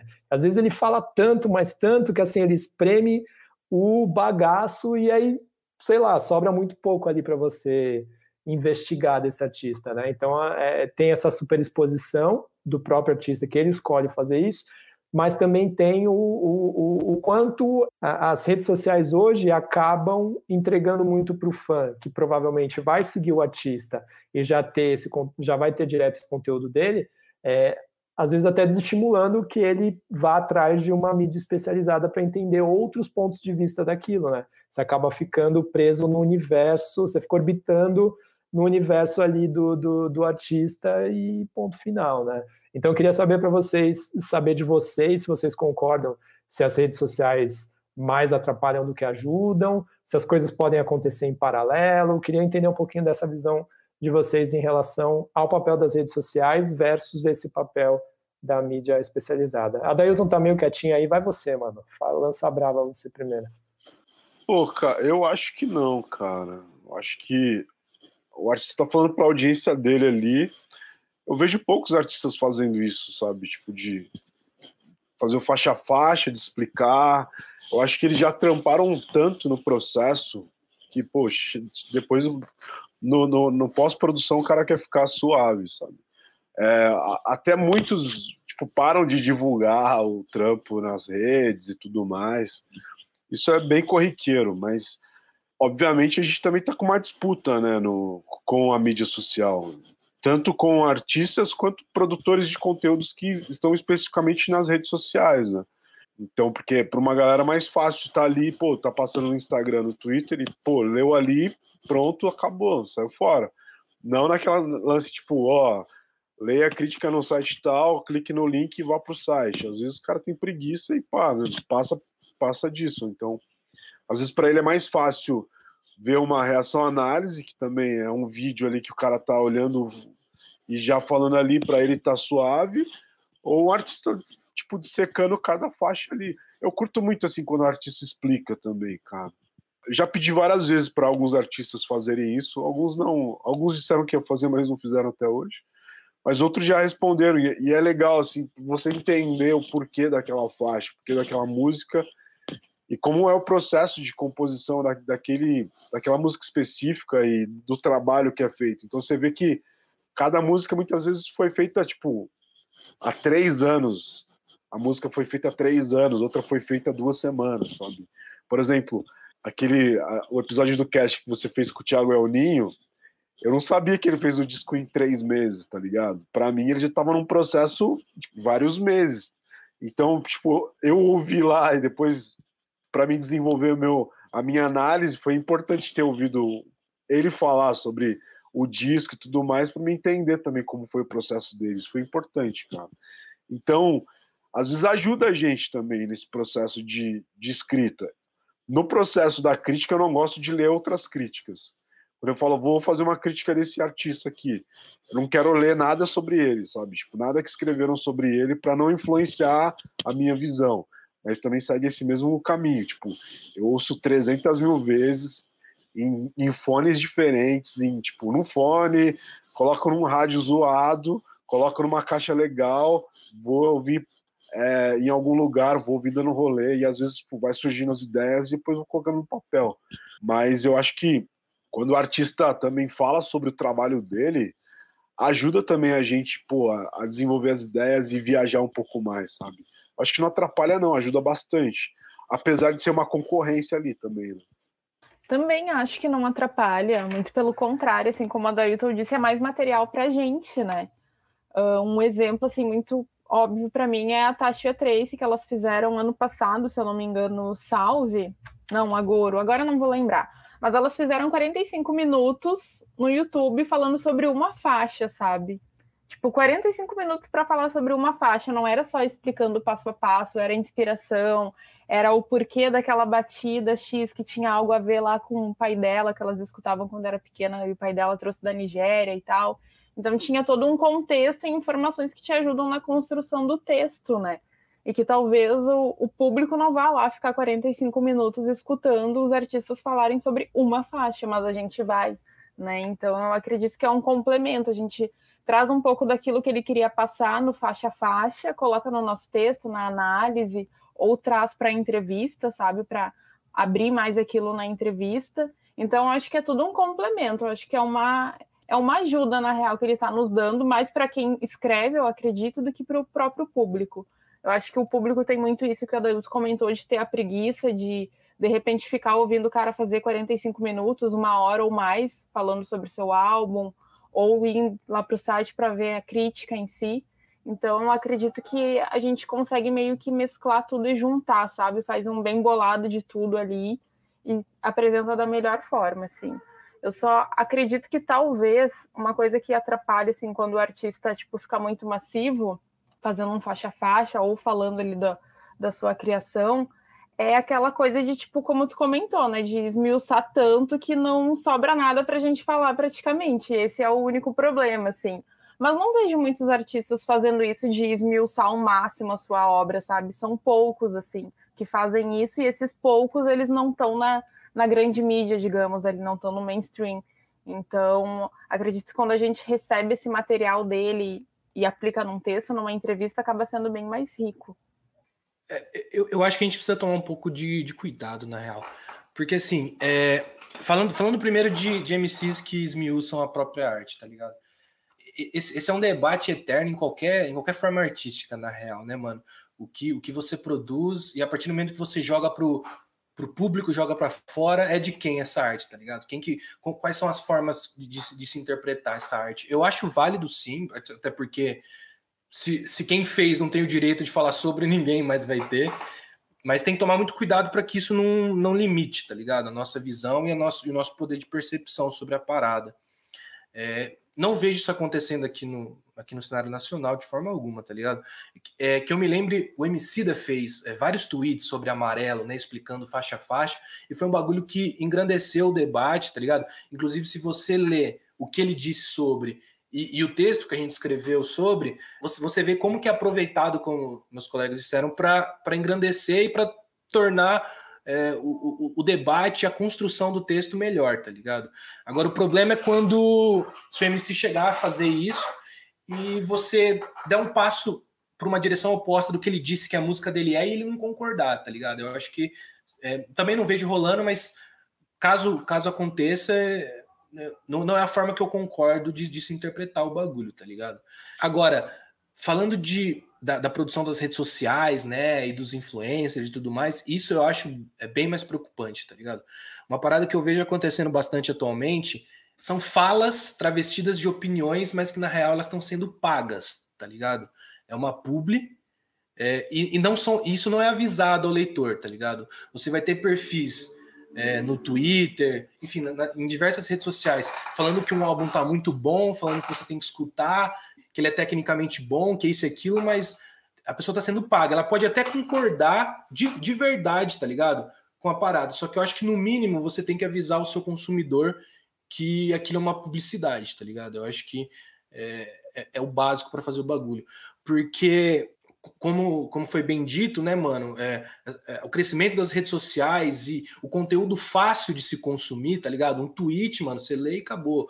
Uma, uma resenha crítica, pô, você vai ter que entrar no site, você vai ter que ler todos os parágrafos. E no final, vamos supor, no final o cara vai ler e falar, pô, beleza, você falou que o álbum é bom, mas aquele tweet do perfil X já falou que o álbum é bom. Então, mano, eu vou ler o tweet, não vou ler o texto. Eu vou ver o vídeo de react com, com, as punchlines pesadíssimas. Eu não vou, eu não vou ler o texto explicando por que as punchlines são pesadíssimas, quais são as estruturas, sabe? É, então a gente tem que tomar muito cuidado, mano, porque te, tem uma galera entrando, né, entrando nessa de tipo produzir um conteúdo mais raso, porque convém, porque tá recebendo por isso, e a galera tá entendendo e tá começando a equiparar, fazer essa comparação, mano. Por que eu vou me dar o trabalho de clicar nesse site? de, de perder 5, 7 minutos da minha preciosa vida, sendo que, mano, eu, eu vou seguir esse mano, esse cara aqui ele vai me falar tudo que é bom, tudo que não é bom, e mal sabe você de que tá rolando um filtro antes para ele, ele reproduzir isso. Então, eu, eu acho que são essas as preocupações que a gente tem que ter com essa interação na internet, tá ligado? Eu acho também que cai naquele lance da credibilidade, tá ligado? Tipo, ah, mano, o cara que tem um vídeo tem tantos mil inscritos. Ah, o canal, o, o site ali tem, tipo, dois mil seguidores, mano. Você vai acreditar em quem? No cara que tem, sei lá, 100 mil inscritos ou no, no, no, no site que tem dois mil seguidores? Qual a credibilidade ali? Como atualmente o balanço é, é, o número de seguidores, lógico que o cara vai acreditar no cara. Então, mesmo se você estiver contrapondo as opiniões do, do, outro cara, você vai sair como errado. Falar, não, mas o cara ali falou que, pô, tá da hora, você tá falando que não tá. Então, assim, é bem louco também. Cai nessa coisa, tipo, da dúvida também, né? A credibilidade tá com quem? E quando o cara recebe para falar bem, aí e não fala que recebeu, aí é uma, é uma parada que vai para outro universo, né, mano? aí a credibilidade já nem existe também, né? pelo menos na minha visão. Não, total. E é da hora você falar também desse rolê de credibilidade, porque a gente estava falando também lá no começo, né? Desse, dessas cobranças que a gente recebe, né? Seja do artista, ou seja, sei lá, de quem trabalha com ele, ou seja do público, né? É, eu, eu lembro que quando eu comecei o Perhaps, eu, eu, eu, já ficava assim na segunda de falar, mano, quando vão vir cobrar minha carteirinha do rap, né? Tipo, é, mas quem é você para falar isso, tá ligado? Felizmente, felizmente, nunca aconteceu isso, tá ligado? Não, não consigo dizer para vocês assim o porquê nunca aconteceu, mas o da hora também é que depois a gente ganhou um tempo de caminhada e agora se alguém vier falar, já dá para dar aquela carteirada de Aí, maluco, tô há 13 anos no bagulho, tá ligado? Mas, assim, é, esse rolê da credibilidade é algo que a gente constrói, né? E a gente constrói e mostra com o trabalho que a gente coloca na rua, né? Todo esse cuidado, igual a vocês falou, de ter uma linha editorial, de escolher bem os trabalhos que você vai falar e de que forma você vai falar, né? Porque, afinal de contas, tudo que a gente vai falar precisa ter uma escolha, né? Você precisa entender, é, pô, vou apoiar a cena independente, por exemplo, vou apoiar esses artistas da minha região, mas você tem que entender quais artistas você vai falar, se aquele artista tem um preparo mínimo ali para você trocar uma ideia, né? Você precisa entender que você é responsável por tudo que você vai falar, mesmo que seja o fundador do site que está falando ou os colaboradores que ele trouxe, então precisa ter uma responsa.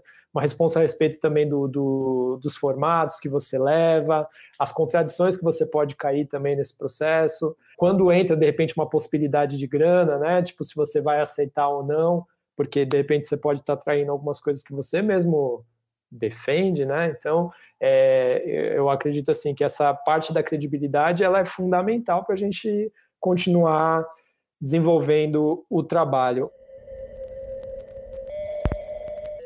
Caso nenhum de vocês tenha algo a acrescentar sobre credibilidade, eu gostaria de entrar no nosso último assunto aqui. Claro que tem vários assuntos para a gente falar, mas a gente vai desenvolver isso numa próxima, que são as assessorias, né? Que num passado a gente criticou bastante também, porque às vezes os artistas mandavam as coisas de qualquer jeito, ou às vezes a gente tinha que ir atrás porque não tinha a relevância que hoje tem, esse papel de ter alguém ali fazendo a ponte entre o artista e a mídia e todos os pontos positivos e negativos disso, né? Eu sei que a Dailton às vezes é um pouquinho crítico que tem é, assessor aí que fica no pé, né, mandando mensagem, e aí, já postou? E aí, você vai postar isso aqui? Ou oh, viu esse artista novo, né? É, às vezes também existe essa necessidade do meio termo, né, de se encontrar onde termina o trabalho de um e começa o outro, e precisa existir esse respeito, né, de, de, de, de deixar que o veículo também escolha, né, se ele, se ele vai querer falar daquele assunto ou não, e se não falar, tudo bem, pode ser que numa próxima essa assessoria consiga emplacar alguma coisa, mas é isso, é, queria saber, caso alguém tenha algo a acrescentar sobre credibilidade, por favor, solta o verbo, senão eu gostaria de falar dessa parte de assessoria, e aí quem quiser falar primeiro também fica à vontade. Ah, eu vou começar falando que assessoria é tenso, né? Então, eu acho que foi uma evolução, uma puta evolução, assim, de 2020, 2019 para cá em relação às assessorias. Uma ajuda imensa para os MCs, porque tem muita MC ainda que não sabe como construir um release, e ok, né? O teu papel é outro, tu quer fazer tua arte, mesmo que seja importante tu aprender a fazer isso no início, né? Para poder divulgar o teu trabalho. Ô, Bru, só, desculpa te atrapalhar, mas me explica também um pouquinho o que é esse release, né? Só para quem não tem ideia do que é ah, é isso. Legal, legal. Né? Para o leitor que, pô, o que é release? É, o release, assim, vai ser um, um texto, tá? De uma forma assim bem simplificada, um texto que o artista ou a pessoa que trabalha com ele vai criar para divulgar um single, um álbum. E aí, ali naquele texto, tu tem que responder algumas perguntas, né, básicas de como surgiu o projeto, do porquê surgiu o projeto, né, como, onde, quando, assim, né? Aquelas perguntinhas básicas que tem que ter no texto. E não só isso, assim, tu tem que trazer um pouco do teu olhar, né? Uma coisa que eu sempre peço quando alguém, tipo, pergunta, manda um direct pra gente, ah, posso mandar um release? Ah, manda.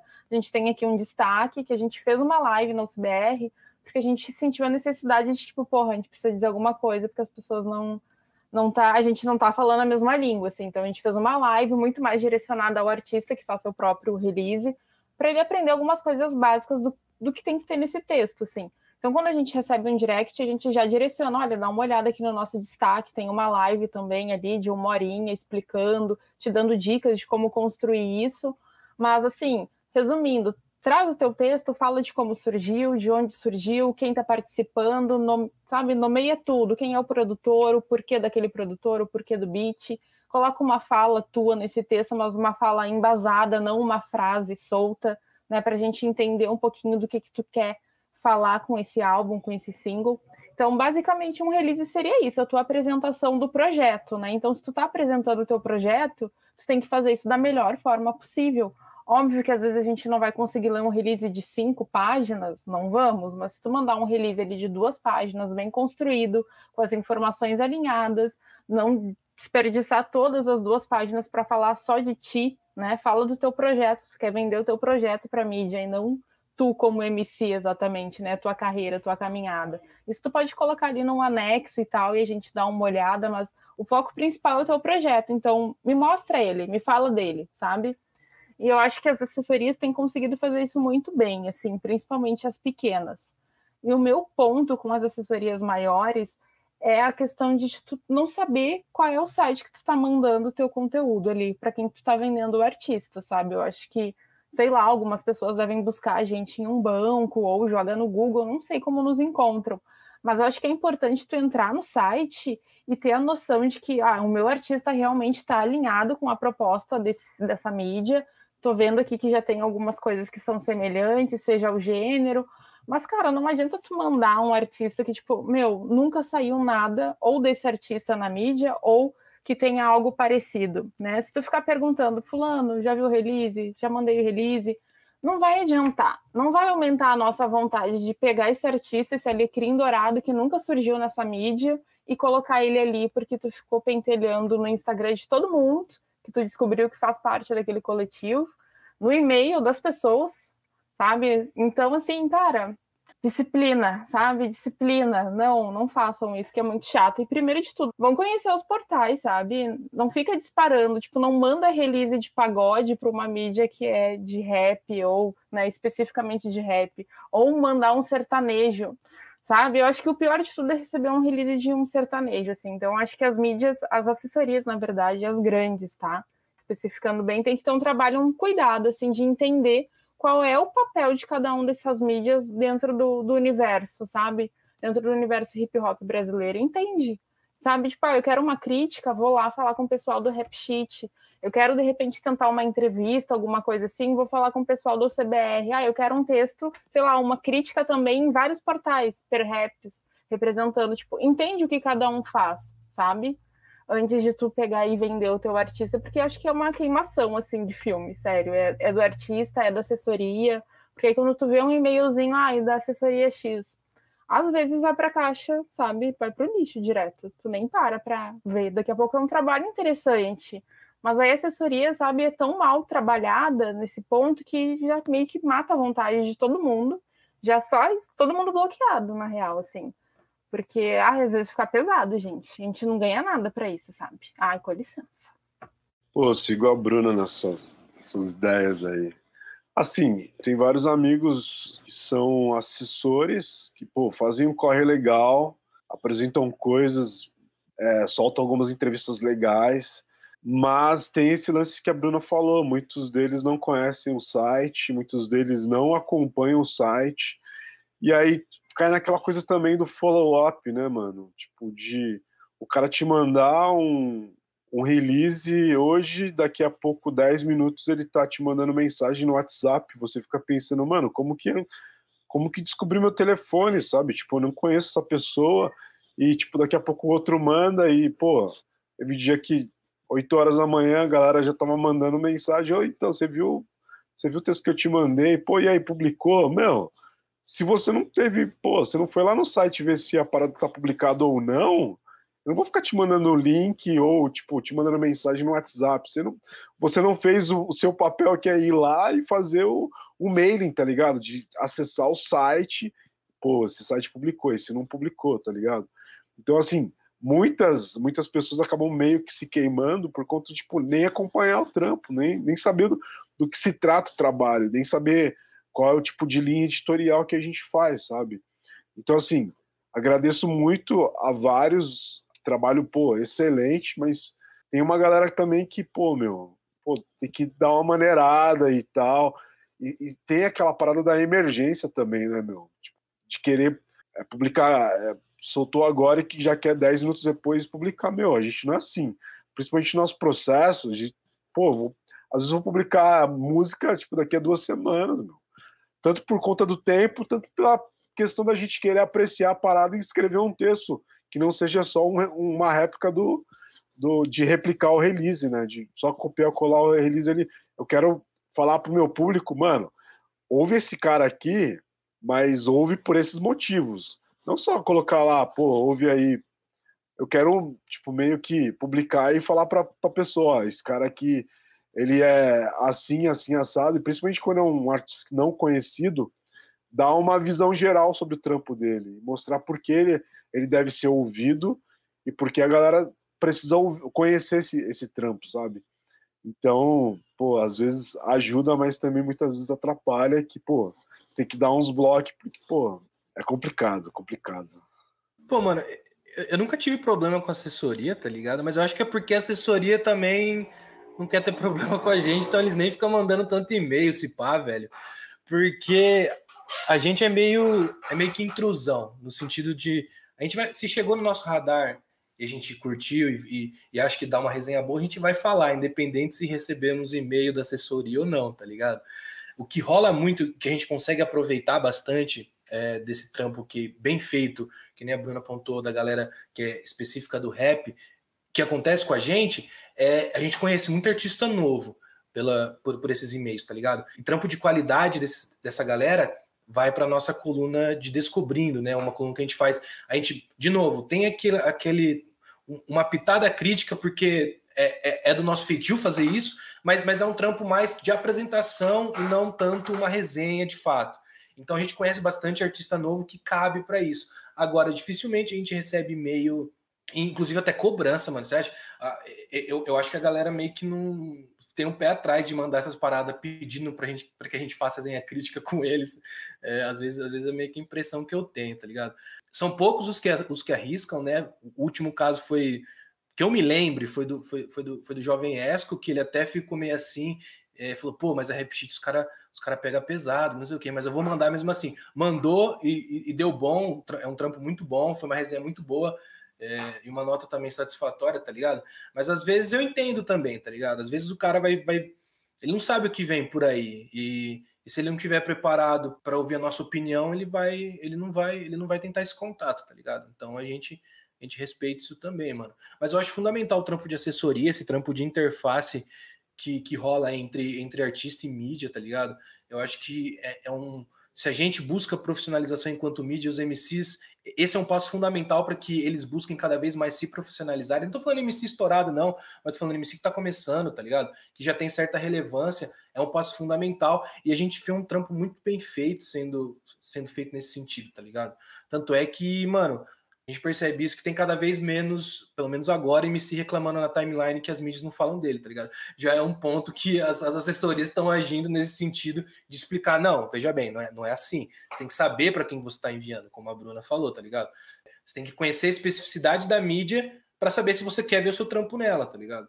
É, mas, como um todo, mano, a gente tem uma boa relação com assessorias, é, ninguém, não, não rola esse bagulho de cobrar a gente, mas tudo suave nesse sentido. Só, só um, um, ponto aqui também. O trabalho do assessor é super importante. Entendo também o trampo dos caras e a cobrança que eles têm de uma galera que está acima deles. Já fizemos, inclusive, né? Já fizemos, que... né? Lógico. Todo já mundo aqui já ajudou isso. de alguma forma nisso.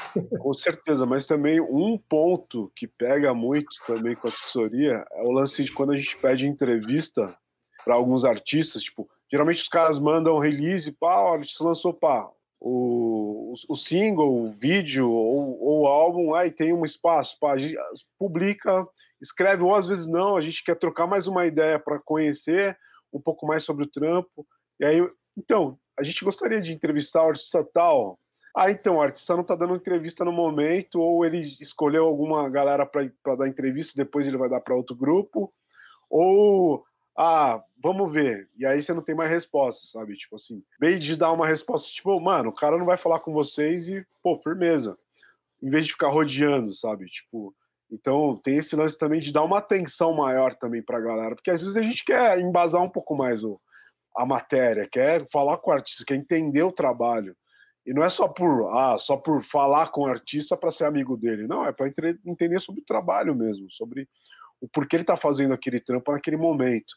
Então, para as assessorias também ter um pouco mais de atenção nisso, quando a galera pedir uma entrevista, é importante, não só para as mídias, e eu acho que nem, nem é tão importante para as mídias, mas para o artista, né?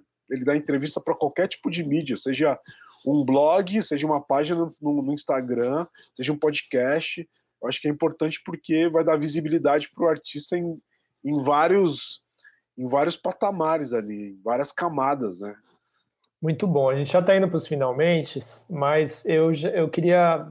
Veio uma outra pergunta aí quando vocês estavam falando, que é sobre a relação da mídia, né, e do, do, dos profissionais particularmente com os MCs, né? Porque muitas vezes acontece, igual o Adailton falou, de, de rolar uma proximidade, né? Igual acontece com as com as assessorias e, e, e, esses limites, né? Se, se, é tudo bem ficar amigo do, do, dos artistas, mas aí também se existe uma compreensão de que amigos amigos negócio à parte, né? Eu queria que vocês falassem brevemente aí do, sobre essa relação com, com os artistas em si, e não precisa nem ser só MC também, né? Porque muita gente às vezes fala também com DJ, fala com beatmaker, fala com o grafiteiro, fala com o b-boy, enfim, é, com, com a figura do artista, do entrevistado, né? Se, se é tudo bem, se não é. E já vão pensando aí também nos finalmente que eu queria que vocês dessem é, o caminho aí para a profissionalização. O que, que vocês acham que falta para nós todos, né, como uma autocrítica, né, é, para melhorar esse trabalho. Mas primeiro me falem dessa relação aí, se tudo bem ser mais próximo aí do, dos artistas, desde que as coisas sejam separadas. A, gente tenta um pouco evitar isso, porque assim, é, é complicado para para Rap Sheet agora inverso, né? É para a gente o, o carro-chefe que a gente produz é a resenha crítica, mano. Então a gente toma muito cuidado com a nossa relação com os MCs, porque pode afetar na credibilidade do bagulho, tá ligado? É, voltando nesse papo que já foi tocado aqui de credibilidade, mano. É, não tô falando que a gente, pô, a gente vai me ensinar a rua, dar um bicuda nessa daqui. Não, não é assim, mano. A gente, a gente, a gente respeita e tudo mais, tá ligado? Mas é, tem que ter um certo. Uma, uma certa tratativa, mano, na hora de, de se demonstrar parceiro ou, ou, amigo, tá ligado? Porque assim, todo mundo tem, todo mundo tem os seus gostos. Eu sou fã de vários caras e você tem que saber dividir isso, mano. Mas a gente tem muito, a gente já tentando ser é, imparcial, a gente já tem muita gente questionando a nossa credibilidade, mano. Se a gente começar a dar brecha, tipo, sei lá, mano, é, não consigo pensar em exemplos, mas se a gente começar a nos aproximarmos mais enquanto marca, enquanto mídia, de um MXX do que Y, daqui a um tempo vai sair uma nota do cara, e aí eu tenho certeza que vão questionar, tá ligado, mano? Por exemplo, o Gé Santiago, ele, ele, ele foi da nossa, nossa primeira da nossa primeira formação de equipe, mano. Toda vez que ele lança um álbum, vai ter uma galera, tem uma galera falando assim, pô, lá, quer ver? Agora eles vão dar uma nota boa pro Gé Santiago, tá ligado? E, e a gente fica a gente fica numa corda bamba, mano, porque se a gente der uma nota boa, eles vão falar que é isso. Se a gente der uma nota ruim, eles vão, enfim, buscar outra coisa para falar. Então a gente toma muito cuidado com, com essa aproximação com os MCs, mano. A gente gosta, gosta, a gente incentiva que ele exista, tá ligado? É, eu acho que o nosso trampo tende a fortalecer o deles e vice-versa, o deles com certeza fortalece o nosso, mas uma, uma estreitar muito o laço é, enquanto marca, enquanto mídia, enquanto equipe, é um bagulho que a gente evita, mano. É um bagulho que a gente não busca tanto fazer isso, tá ligado? Como a Sense falou, na UCBR a gente não tem muito disso de, digamos, né? É que a gente não faz resenha crítica também, então acho que por um lado facilita, assim, né? Porque quando tu vai fazer a crítica, né, tu pode fazer uma coisa que ele não vai curtir tanto, então fica mais complicado. Mas a gente tem uma relação bem bacana com os artistas, alguns a gente acaba tendo um contato e uma proximidade maior mas também que acaba sendo um, contra, um contato e uma proximidade muito natural, assim, vai acontecendo, não é uma coisa que, tipo, ah, não, tu me mandou um trampo agora, já somos super amigos. Não, é uma relação que, né, vai se construindo com o tempo. Então, com alguns a gente tem uma relação assim mais próxima, mas isso não interfere assim muito no nosso trabalho. A gente sente que não interfere. Óbvio que também envolve gosto pessoal, então tu vai querer trazer, dar uma ajudar aquele artista, digamos, mas a gente consegue distanciar isso, sabe? Não colocar, tipo, só o cara na timeline, aí a gente curte Emicida, então na nossa timeline só vai ter, só vai ter Emicida e a gente tem uma relação muito legal com ele. A gente até evita, assim, então se a gente tem uma relação muito massa com o cara, vamos tentar deixar, assim, não vamos mostrar tanto ele para que não surja isso, ó, só tá aparecendo porque tem uma relação legal com os caras, então quando não é amigo dos caras, eles não, não publicam.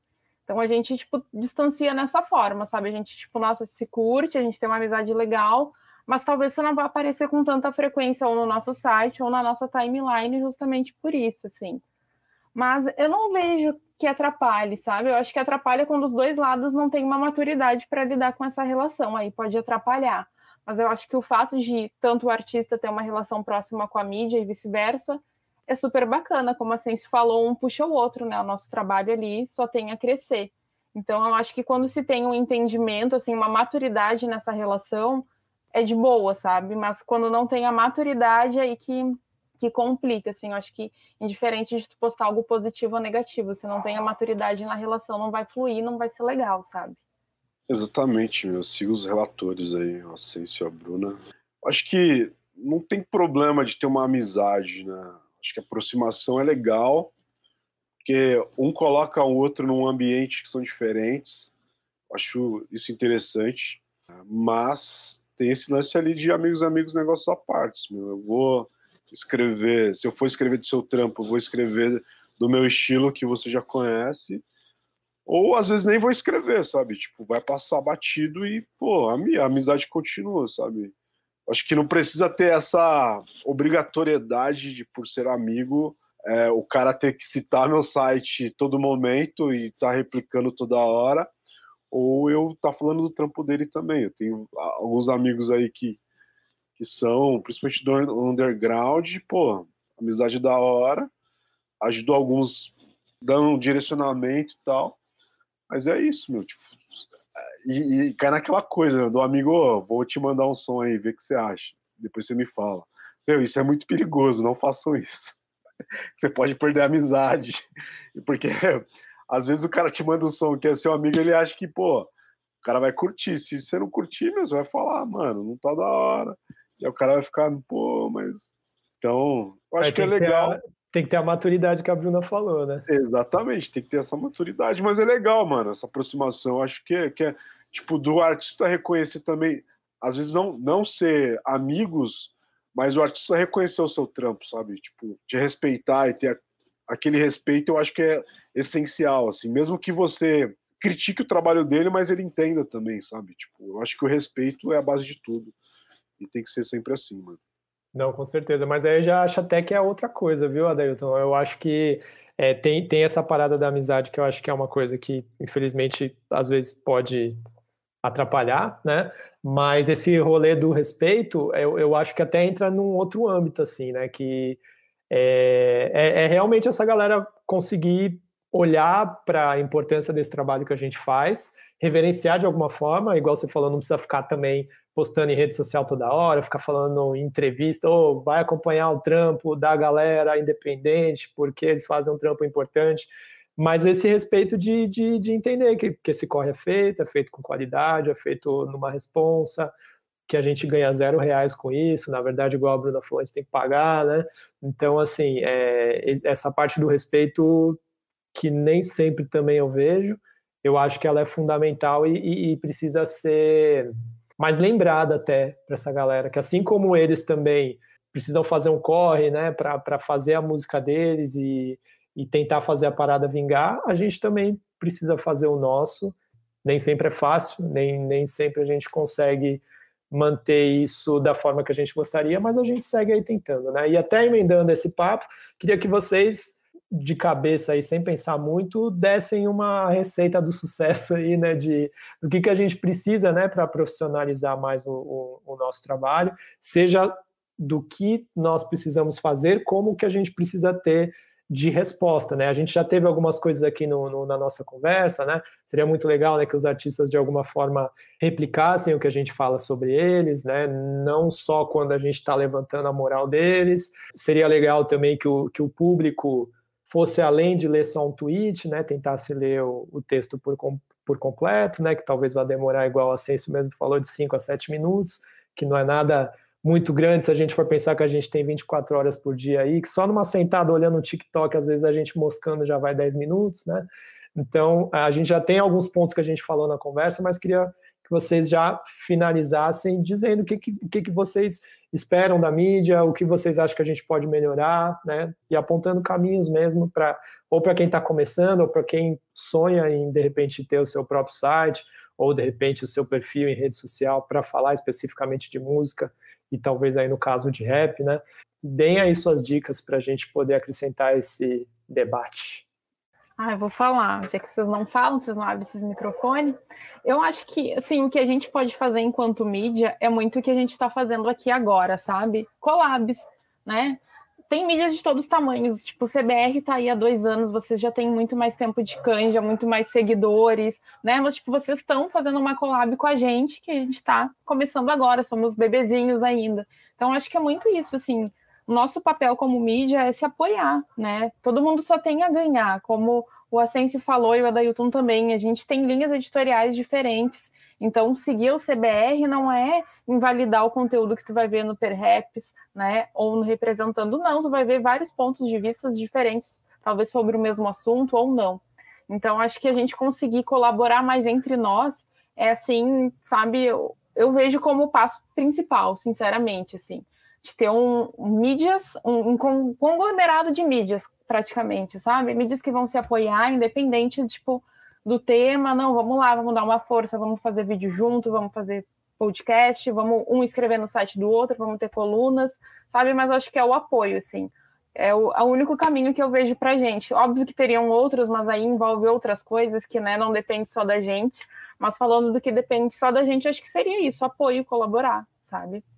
Além do, do desse, dessa colaboração que eu acho importante, tem rolado bastante ali com o Perhaps, tem, eu tenho escrito alguns textos lá também, que são diferentes do, dos textos que eu escrevo no Representando, mas também eu acho que fazendo uma meia-culpa, uma meia-culpa não, né, mas é, nos cobrando também de ter mais responsabilidade, tá ligado? Porque a gente está lidando com o público, com pessoas, e muitas vezes aquilo que a gente coloca no ar, dependendo quem quem está em, em, voga ali, quem, quem é o destaque, aquilo ali ganha muito muito poder, se torna uma verdade que muitas vezes não é. Então, tipo, para as mídias também de rap, é, que, que falam sobre rap, para ir também muito além da, do meme, sabe? Tipo, para ter uma responsabilidade maior com, que, com o que compartilham, com o que escrevem, é, porque é uma responsa, cara. Porque quando uma pessoa, um tipo de, de veículo erra, isso reverbera em todos os outros, sabe? E aí, tipo, é, como que se diz? A nossa credibilidade a, fica meio, tipo, em cima do muro quase caindo, sabe? Então, assim, a galera meio que fica desconfiada. Será que os caras estão falando a verdade? Porque uma pessoa não, tipo, aquilo que alguém levantou não foi legal e reverbera em todo mundo. Então, acho que ter responsabilidade naquilo que escreve, naquilo que publica, seja em áudio e vídeo e escrito, é muito importante. É, porque a gente está lidando com no momento em que a fake news ela ela está em alta. Então, muitas vezes a gente não sabe o que é certo, o que é verdade, e muitas vezes o que é, a mentira acaba se tornando verdade. Então, acho que é responsabilidade para quem está por trás de, disso, porque muitas vezes, mesmo com tendo um número pequeno de pessoas seguindo ou lendo, é, independente, a gente está falando com pessoas e, e um falar para outro, daqui a pouco aquilo ali vira uma bola de neve, meu, que ninguém tem controle, sabe? Então, acho que ter responsabilidade é essencial para quem está por trás das mídias. É, concordo com tudo que vocês falaram. Bom, eu vou começar, tipo, meio que fazendo uma autocrítica própria da, da RapSheet barra inverso, né?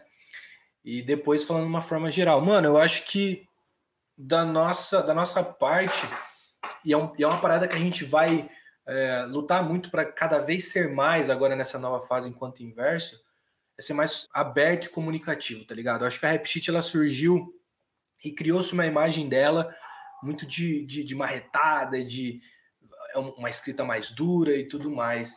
E, e, e até mesmo algumas falas que, que eu posso ter, ou que algum membro da, da RapSheet possa ter, elas podem ser mal interpretadas. Por exemplo, isso que eu acabei de falar quando eu falo que a gente tem que tomar cuidado com a amizade do MC, tá ligado?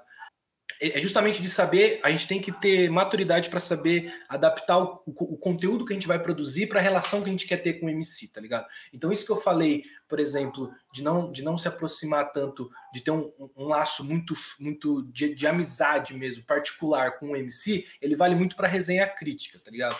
Porque, enfim, a, a, sua, a sua, o que você está falando ali, a sua nota que você vai dar ali, vai ter um peso é, pelo menos, não se você, pode até falar que não tem, mas quem vai ler vai ler, pô, ele tá, tá fazendo isso porque ele é amigo do cara. Mas vamos supor, se você está produzindo uma entrevista, se você está produzindo um outro tipo de conteúdo mais, mais palatável e mais voltado para o entretenimento e tudo mais, nada impede de que, de, que, de que essa aproximação aconteça, tá ligado? Então, acho que a gente precisa, é, enquanto, enquanto a nossa própria equipe é, desmistificar, tá ligado?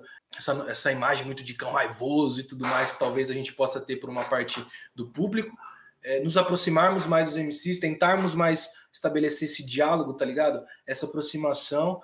E basicamente é isso. Acho que a gente precisa é, bus buscar ocupar mais espaço, por exemplo. Eu agradeço muito essa, a, a presença aqui no Perhapcast, tá ligado? É, a, gente, a gente tem é, ainda bem, né? A gente tem recebido bastante convites nessa última, nesse último ano de gestão, porque a gente se predispôs a, a nos aproximarmos mais das mídias, tá ligado? Enfim, e, e é justamente isso, mano. É, ocupar esses espaços para debater é, o nosso trampo, mano. Uh, de uma forma geral, eu acho que a gente tem que continuar fazendo o que a gente está fazendo, que é tratar é, o nosso conteúdo com a mesma paixão e responsabilidade que a gente trata a cultura, tá ligado? A mesma paixão que a gente teve quando entrou no rap e, conhecendo a cultura, é, de produzir conteúdo, levar, levar esse cuidado para produzir um conteúdo a respeito dela, porque de certa forma é um braço dela, tá, é uma ramificação dela que você está criando quando você faz isso, tá ligado? Quando você escreve um texto, ele está inserido no quinto elemento, que, que, que, é novo, tá ligado? Esse conhecimento que perpassa e une todos os elementos, mano. Então acho que a gente continuar fazendo isso e, e, e essa última fala do Adailton, ela, ela, é bem, ela é bem certeira, mano. Eu acho que a gente tem que tomar cuidado, porque quando a gente faz isso, quando a gente produz esse conteúdo, a gente está, de certa forma, é, transmitindo uma mensagem para o nosso leitor. A gente meio que está, entre muitas aspas, né, mano, educando o nosso leitor. Não, não no ar de superioridade, mas, enfim, é, treinando o nosso leitor porque a gente acredita que é a nossa visão, é a nossa forma de tratar o rap, tá ligado? Se a gente vê produtores de conteúdo indo num caminho oposto, tá ligado? Dando, dando margem para discursos que não condizem com a cultura, para discursos é, que, que vão de uma forma completamente oposta porque a gente acredita, colando em espaços que dão eco para esse tipo de discurso, mano, você tá chamando uma galera pro rap que vai chegar aqui e vai questionar se o rap é antipolícia, tá ligado?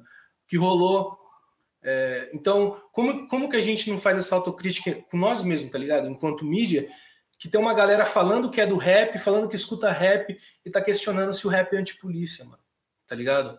Eu acho que é, a, gente, a gente toma muito cuidado com em, em, ver isso dos nossos leitores, qual é o perfil dos nossos leitores, tá ligado? Eu acho que o perfil de leitor diz muito sobre a mídia, mano. Então, se você olha para os seus leitores e os seus leitores estão tendo esse tipo de posicionamento, você tem que fazer alguma coisa, mano, para mudar isso. Se você cala, mano, você está consentindo, mano. Você está sendo, está colaborando para que esse para que isso se reverbere. E, daqui um tempo a gente vai olhar para eu, eu, não quero que isso aconteça, mas se as coisas seguirem por esse caminho, daqui um tempo a gente vai olhar para a cultura e não vai saber o que vai estar tá acontecendo, mano. A gente vai ver discursos que não condizem com, tipo, de forma nenhuma com o que a gente acredita e a gente vai, pô, e aí? Tá ligado? Então acho que é isso, mano. Acho que a gente tem que ter respeito e ter e saber o que a gente está produzindo, para quem a gente está produzindo e o tipo de perfil que essa galera tá, tá, tá, se formando. A gente forma perfis, tá ligado? Enquanto estudiosos da cultura, tá ligado? Eu acho que é isso. Não sei se foi muito, se foi muita loucura que eu falei, uma epifania, mas botei Não, pra fez, fora, fez todo é. sentido e principalmente esse lance que você falou da, é, dando sequência né, nessa fala do Adailton do grandes poderes, grandes responsabilidades, né? É, eu acho que é importante sim, mesmo se você estiver indo por uma linha de, de humor ou de uma crítica é, mais focada, né, de entender com quem você está falando, porque querendo ou não, estamos inseridos também na cultura hip hop, e, isso é um outro assunto também que eu acho que a gente pode desenvolver no outro dia, que esses valores dessa cultura estão se perdendo, né? É, a gente viu lá atrás, é, há, há, alguns anos, né, essa, esse fenômeno aí que foi um, um rap com uma fala muito conservadora, né, que, que foge totalmente do que é a ideia da cultura hip hop. Essa fala foi coibida mais ou menos ali, né? A gente até viu isso proliferando de alguma forma. Se a gente for realmente olhar no detalhe, né, de algumas letras, como a Reptit faz, como a Genius faz também, é, a gente consegue pegar algumas coisas tortas no discurso, e eu acho que é importante ter essas mídias que pegam nesse detalhe mesmo para que o próprio MC também se ligue, tipo, mano, olha o que você tá falando aí, ó. Você, não sei se é isso que você queria dizer, não, mas você tá abrindo margem para umas paradas aí, tá ligado? E aí, com esse papel de imprensa também, é importante realmente olhar o que se está produzindo, para quem se está produzindo, porque às vezes a gente mira para um lado e acaba acertando para outro, mas se você está acertando para outro, o que, que você pode fazer a respeito para corrigir essa rota, né? Que acho que é essa autocrítica que é importante fazer, porque senão você você só está indo, né? Ah, tem um site aqui de rap, estou fazendo, mas é importante sim ter essa noção do que se está fazendo. Por exemplo, um recurso que grandes, grandes veículos usam, que é o editorial. Nem todo site usa, mas é ali que você põe a voz do teu veículo, né? O que o veículo pensa, é, os caminhos que ele gostaria de apontar, né? Então, de repente, cria aí o seu editorial e, de repente, tenta já corrigir uma rota que, de repente, foi mal entendida ali a partir de um conteúdo ou outro que foi explorado, né? E essa coisa também de hype, né, de rede social também, que às vezes faz as coisas ficar um pouco esquisita, né? Acho que é algo também que é, é importante tomar cuidado. Mas ó, se você está ouvindo aí, acho que você teve ótimas dicas para anotar, inclusive às vezes pode soar como uma orelhada, mas às vezes vale essa reflexão mesmo, né? Porque às vezes diz respeito a nós, às vezes não diz, às vezes pode dizer lá no futuro, né? E esse papo realmente é importante para que a gente consiga pegar na fala do, do, do outro que também está numa pegada parecida com a gente aí nessa produção de conteúdo, levantou e que de repente não era uma questão para a gente, né? Então, eu acho que tem muita coisa valiosa aqui. É, quem chegou até esse ponto do, do podcast, por favor, se sentiu que alguma coisa que a gente falou aqui não tem nada a ver, procure a gente para trocar ideia. Os espaços nas redes sociais estão abertos. Marca todo mundo, ó, o CBR, marca representando, marca o inverso, ou marca, marca perhaps, ou então marca os nossos perfis pessoais também, que com certeza a gente está todo mundo aberto aqui para debater. E esse assunto não vai terminar por aqui. A gente quer fazer alguns outros recortes também, falando dessa parte de da mídia independente, para que a gente estenda esse papo adiante, para que a gente possa fazer disso um lugar mesmo de, de, troca, né? De repente não é uma parceria que existe entre esses veículos, mas uma conversa, ela, uma conversa civilizada aí, ela super pode acontecer e pode ser bom para todo mundo. Gostaria de agradecer a todos vocês pela participação. É um prazer ter você, Adailton, você, Bruna, você, Ascenso, por favor. É, o, o, o Ascenso que é novo aqui, é, sinta aí, sinta-se convidado para outras pautas, a porta fica aberta, e não só pautas para o podcast, mas também fica aberta aí a, as portas do site mesmo, né? Quando amanhã ou depois tem aquele conteúdo que não, não, não cabe especificamente no inverso, pode caber ali no, no Perhaps e também tenho certeza aí que no CBR representando. É, acho que essa força que a gente dá um para o outro, ela é fundamental para que a gente consiga se manter no trabalho, né? Porque nem sempre essa, esse, esse, esse trabalho é, é, é, fácil de fazer, por mais que talvez possa parecer. E, e essa proximidade que só fortalece mesmo, né? Que é um, é um, é um dos uma, uma das, um dos ensinamentos da cultura hip hop, né? Que juntos somos mais fortes. Então, só, só queria mesmo que vocês só dessem esse tchau mesmo e sabendo que é um prazerzaço ter vocês todos aqui. Pô, é, prazer é todo meu. É, agradeço o espaço de novo, tá ligado? É, também peço desculpas caso, caso eu tenha falado algo que algum de vocês tenha levado pro coração, ou, ou enfim, alguém que tá escutando isso, não é a minha intenção, tá ligado? A gente pode, a gente pode dialogar e conversar sempre. E de novo agradecer, mano. É, exatamente, pô. Paz, pô. De, no, de novo agradecer é, a oportunidade de, de, de ter dado vazão ao, ao, ao, que, ao que a gente pensa, né? Eu acho que é um debate muito fundamental. E foi um prazer, mano. Foi uma honra. Espero que aconteça mais vezes. Estou à disposição também. Fa faço o convite a todos vocês também da mesma forma. A gente está tá começando um portal novo. A Inverso é um projeto que, que vai começar já com uma bagagem e com uma ambição bem grande. E, enfim, é, sintam-se convidados a conhecer, tá ligado? A gente está renovando esse, esse, esse propósito que já foi é, depositado em nós enquanto rap sheet, tá ligado? Então, fiquem, fiquem, fiquem à vontade para conhecer, para perguntar também, para colar nas redes sociais e para participar com a gente. A gente só quer acrescentar e, e continuar produzindo conteúdo. Valeu. Agradecer, Edu, de novo pelo convite, né? Sempre um prazer. E vão lá trocar ideia com a gente, seguir nossas mídias, né? Continuar esse assunto, porque eu acho que é muito importante. Eu acho que com esse diálogo a gente vai conseguir construir um meio de mídias né, de rap mais consistente, com um público que entenda o que a gente quer passar e, né, e tenha a maturidade de absorver esse conteúdo, né? Então é isso, vamos continuar trocando, gente. Por favor, consumam nossos conteúdos, é muito importante. Total, obrigadão do mais uma vez o convite. Estamos aí, estamos junto. Obrigado por participar dessa mesa da hora demais. Pessoas incríveis, com muito conteúdo para compartilhar. Acompanhem todas as mídias, as redes, leiam os textos, porque tem muita coisa boa aí para você adquirir.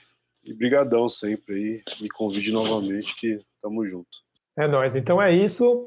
Vocês vão ter aí na, no descritivo todos os links para todas essas, todos esses veículos incríveis, certo? E vamos continuar esse papo sim, na, tanto nas redes sociais quanto em outros programas. Vai ser da hora. Valeu, Rapa. É nós. Até a próxima.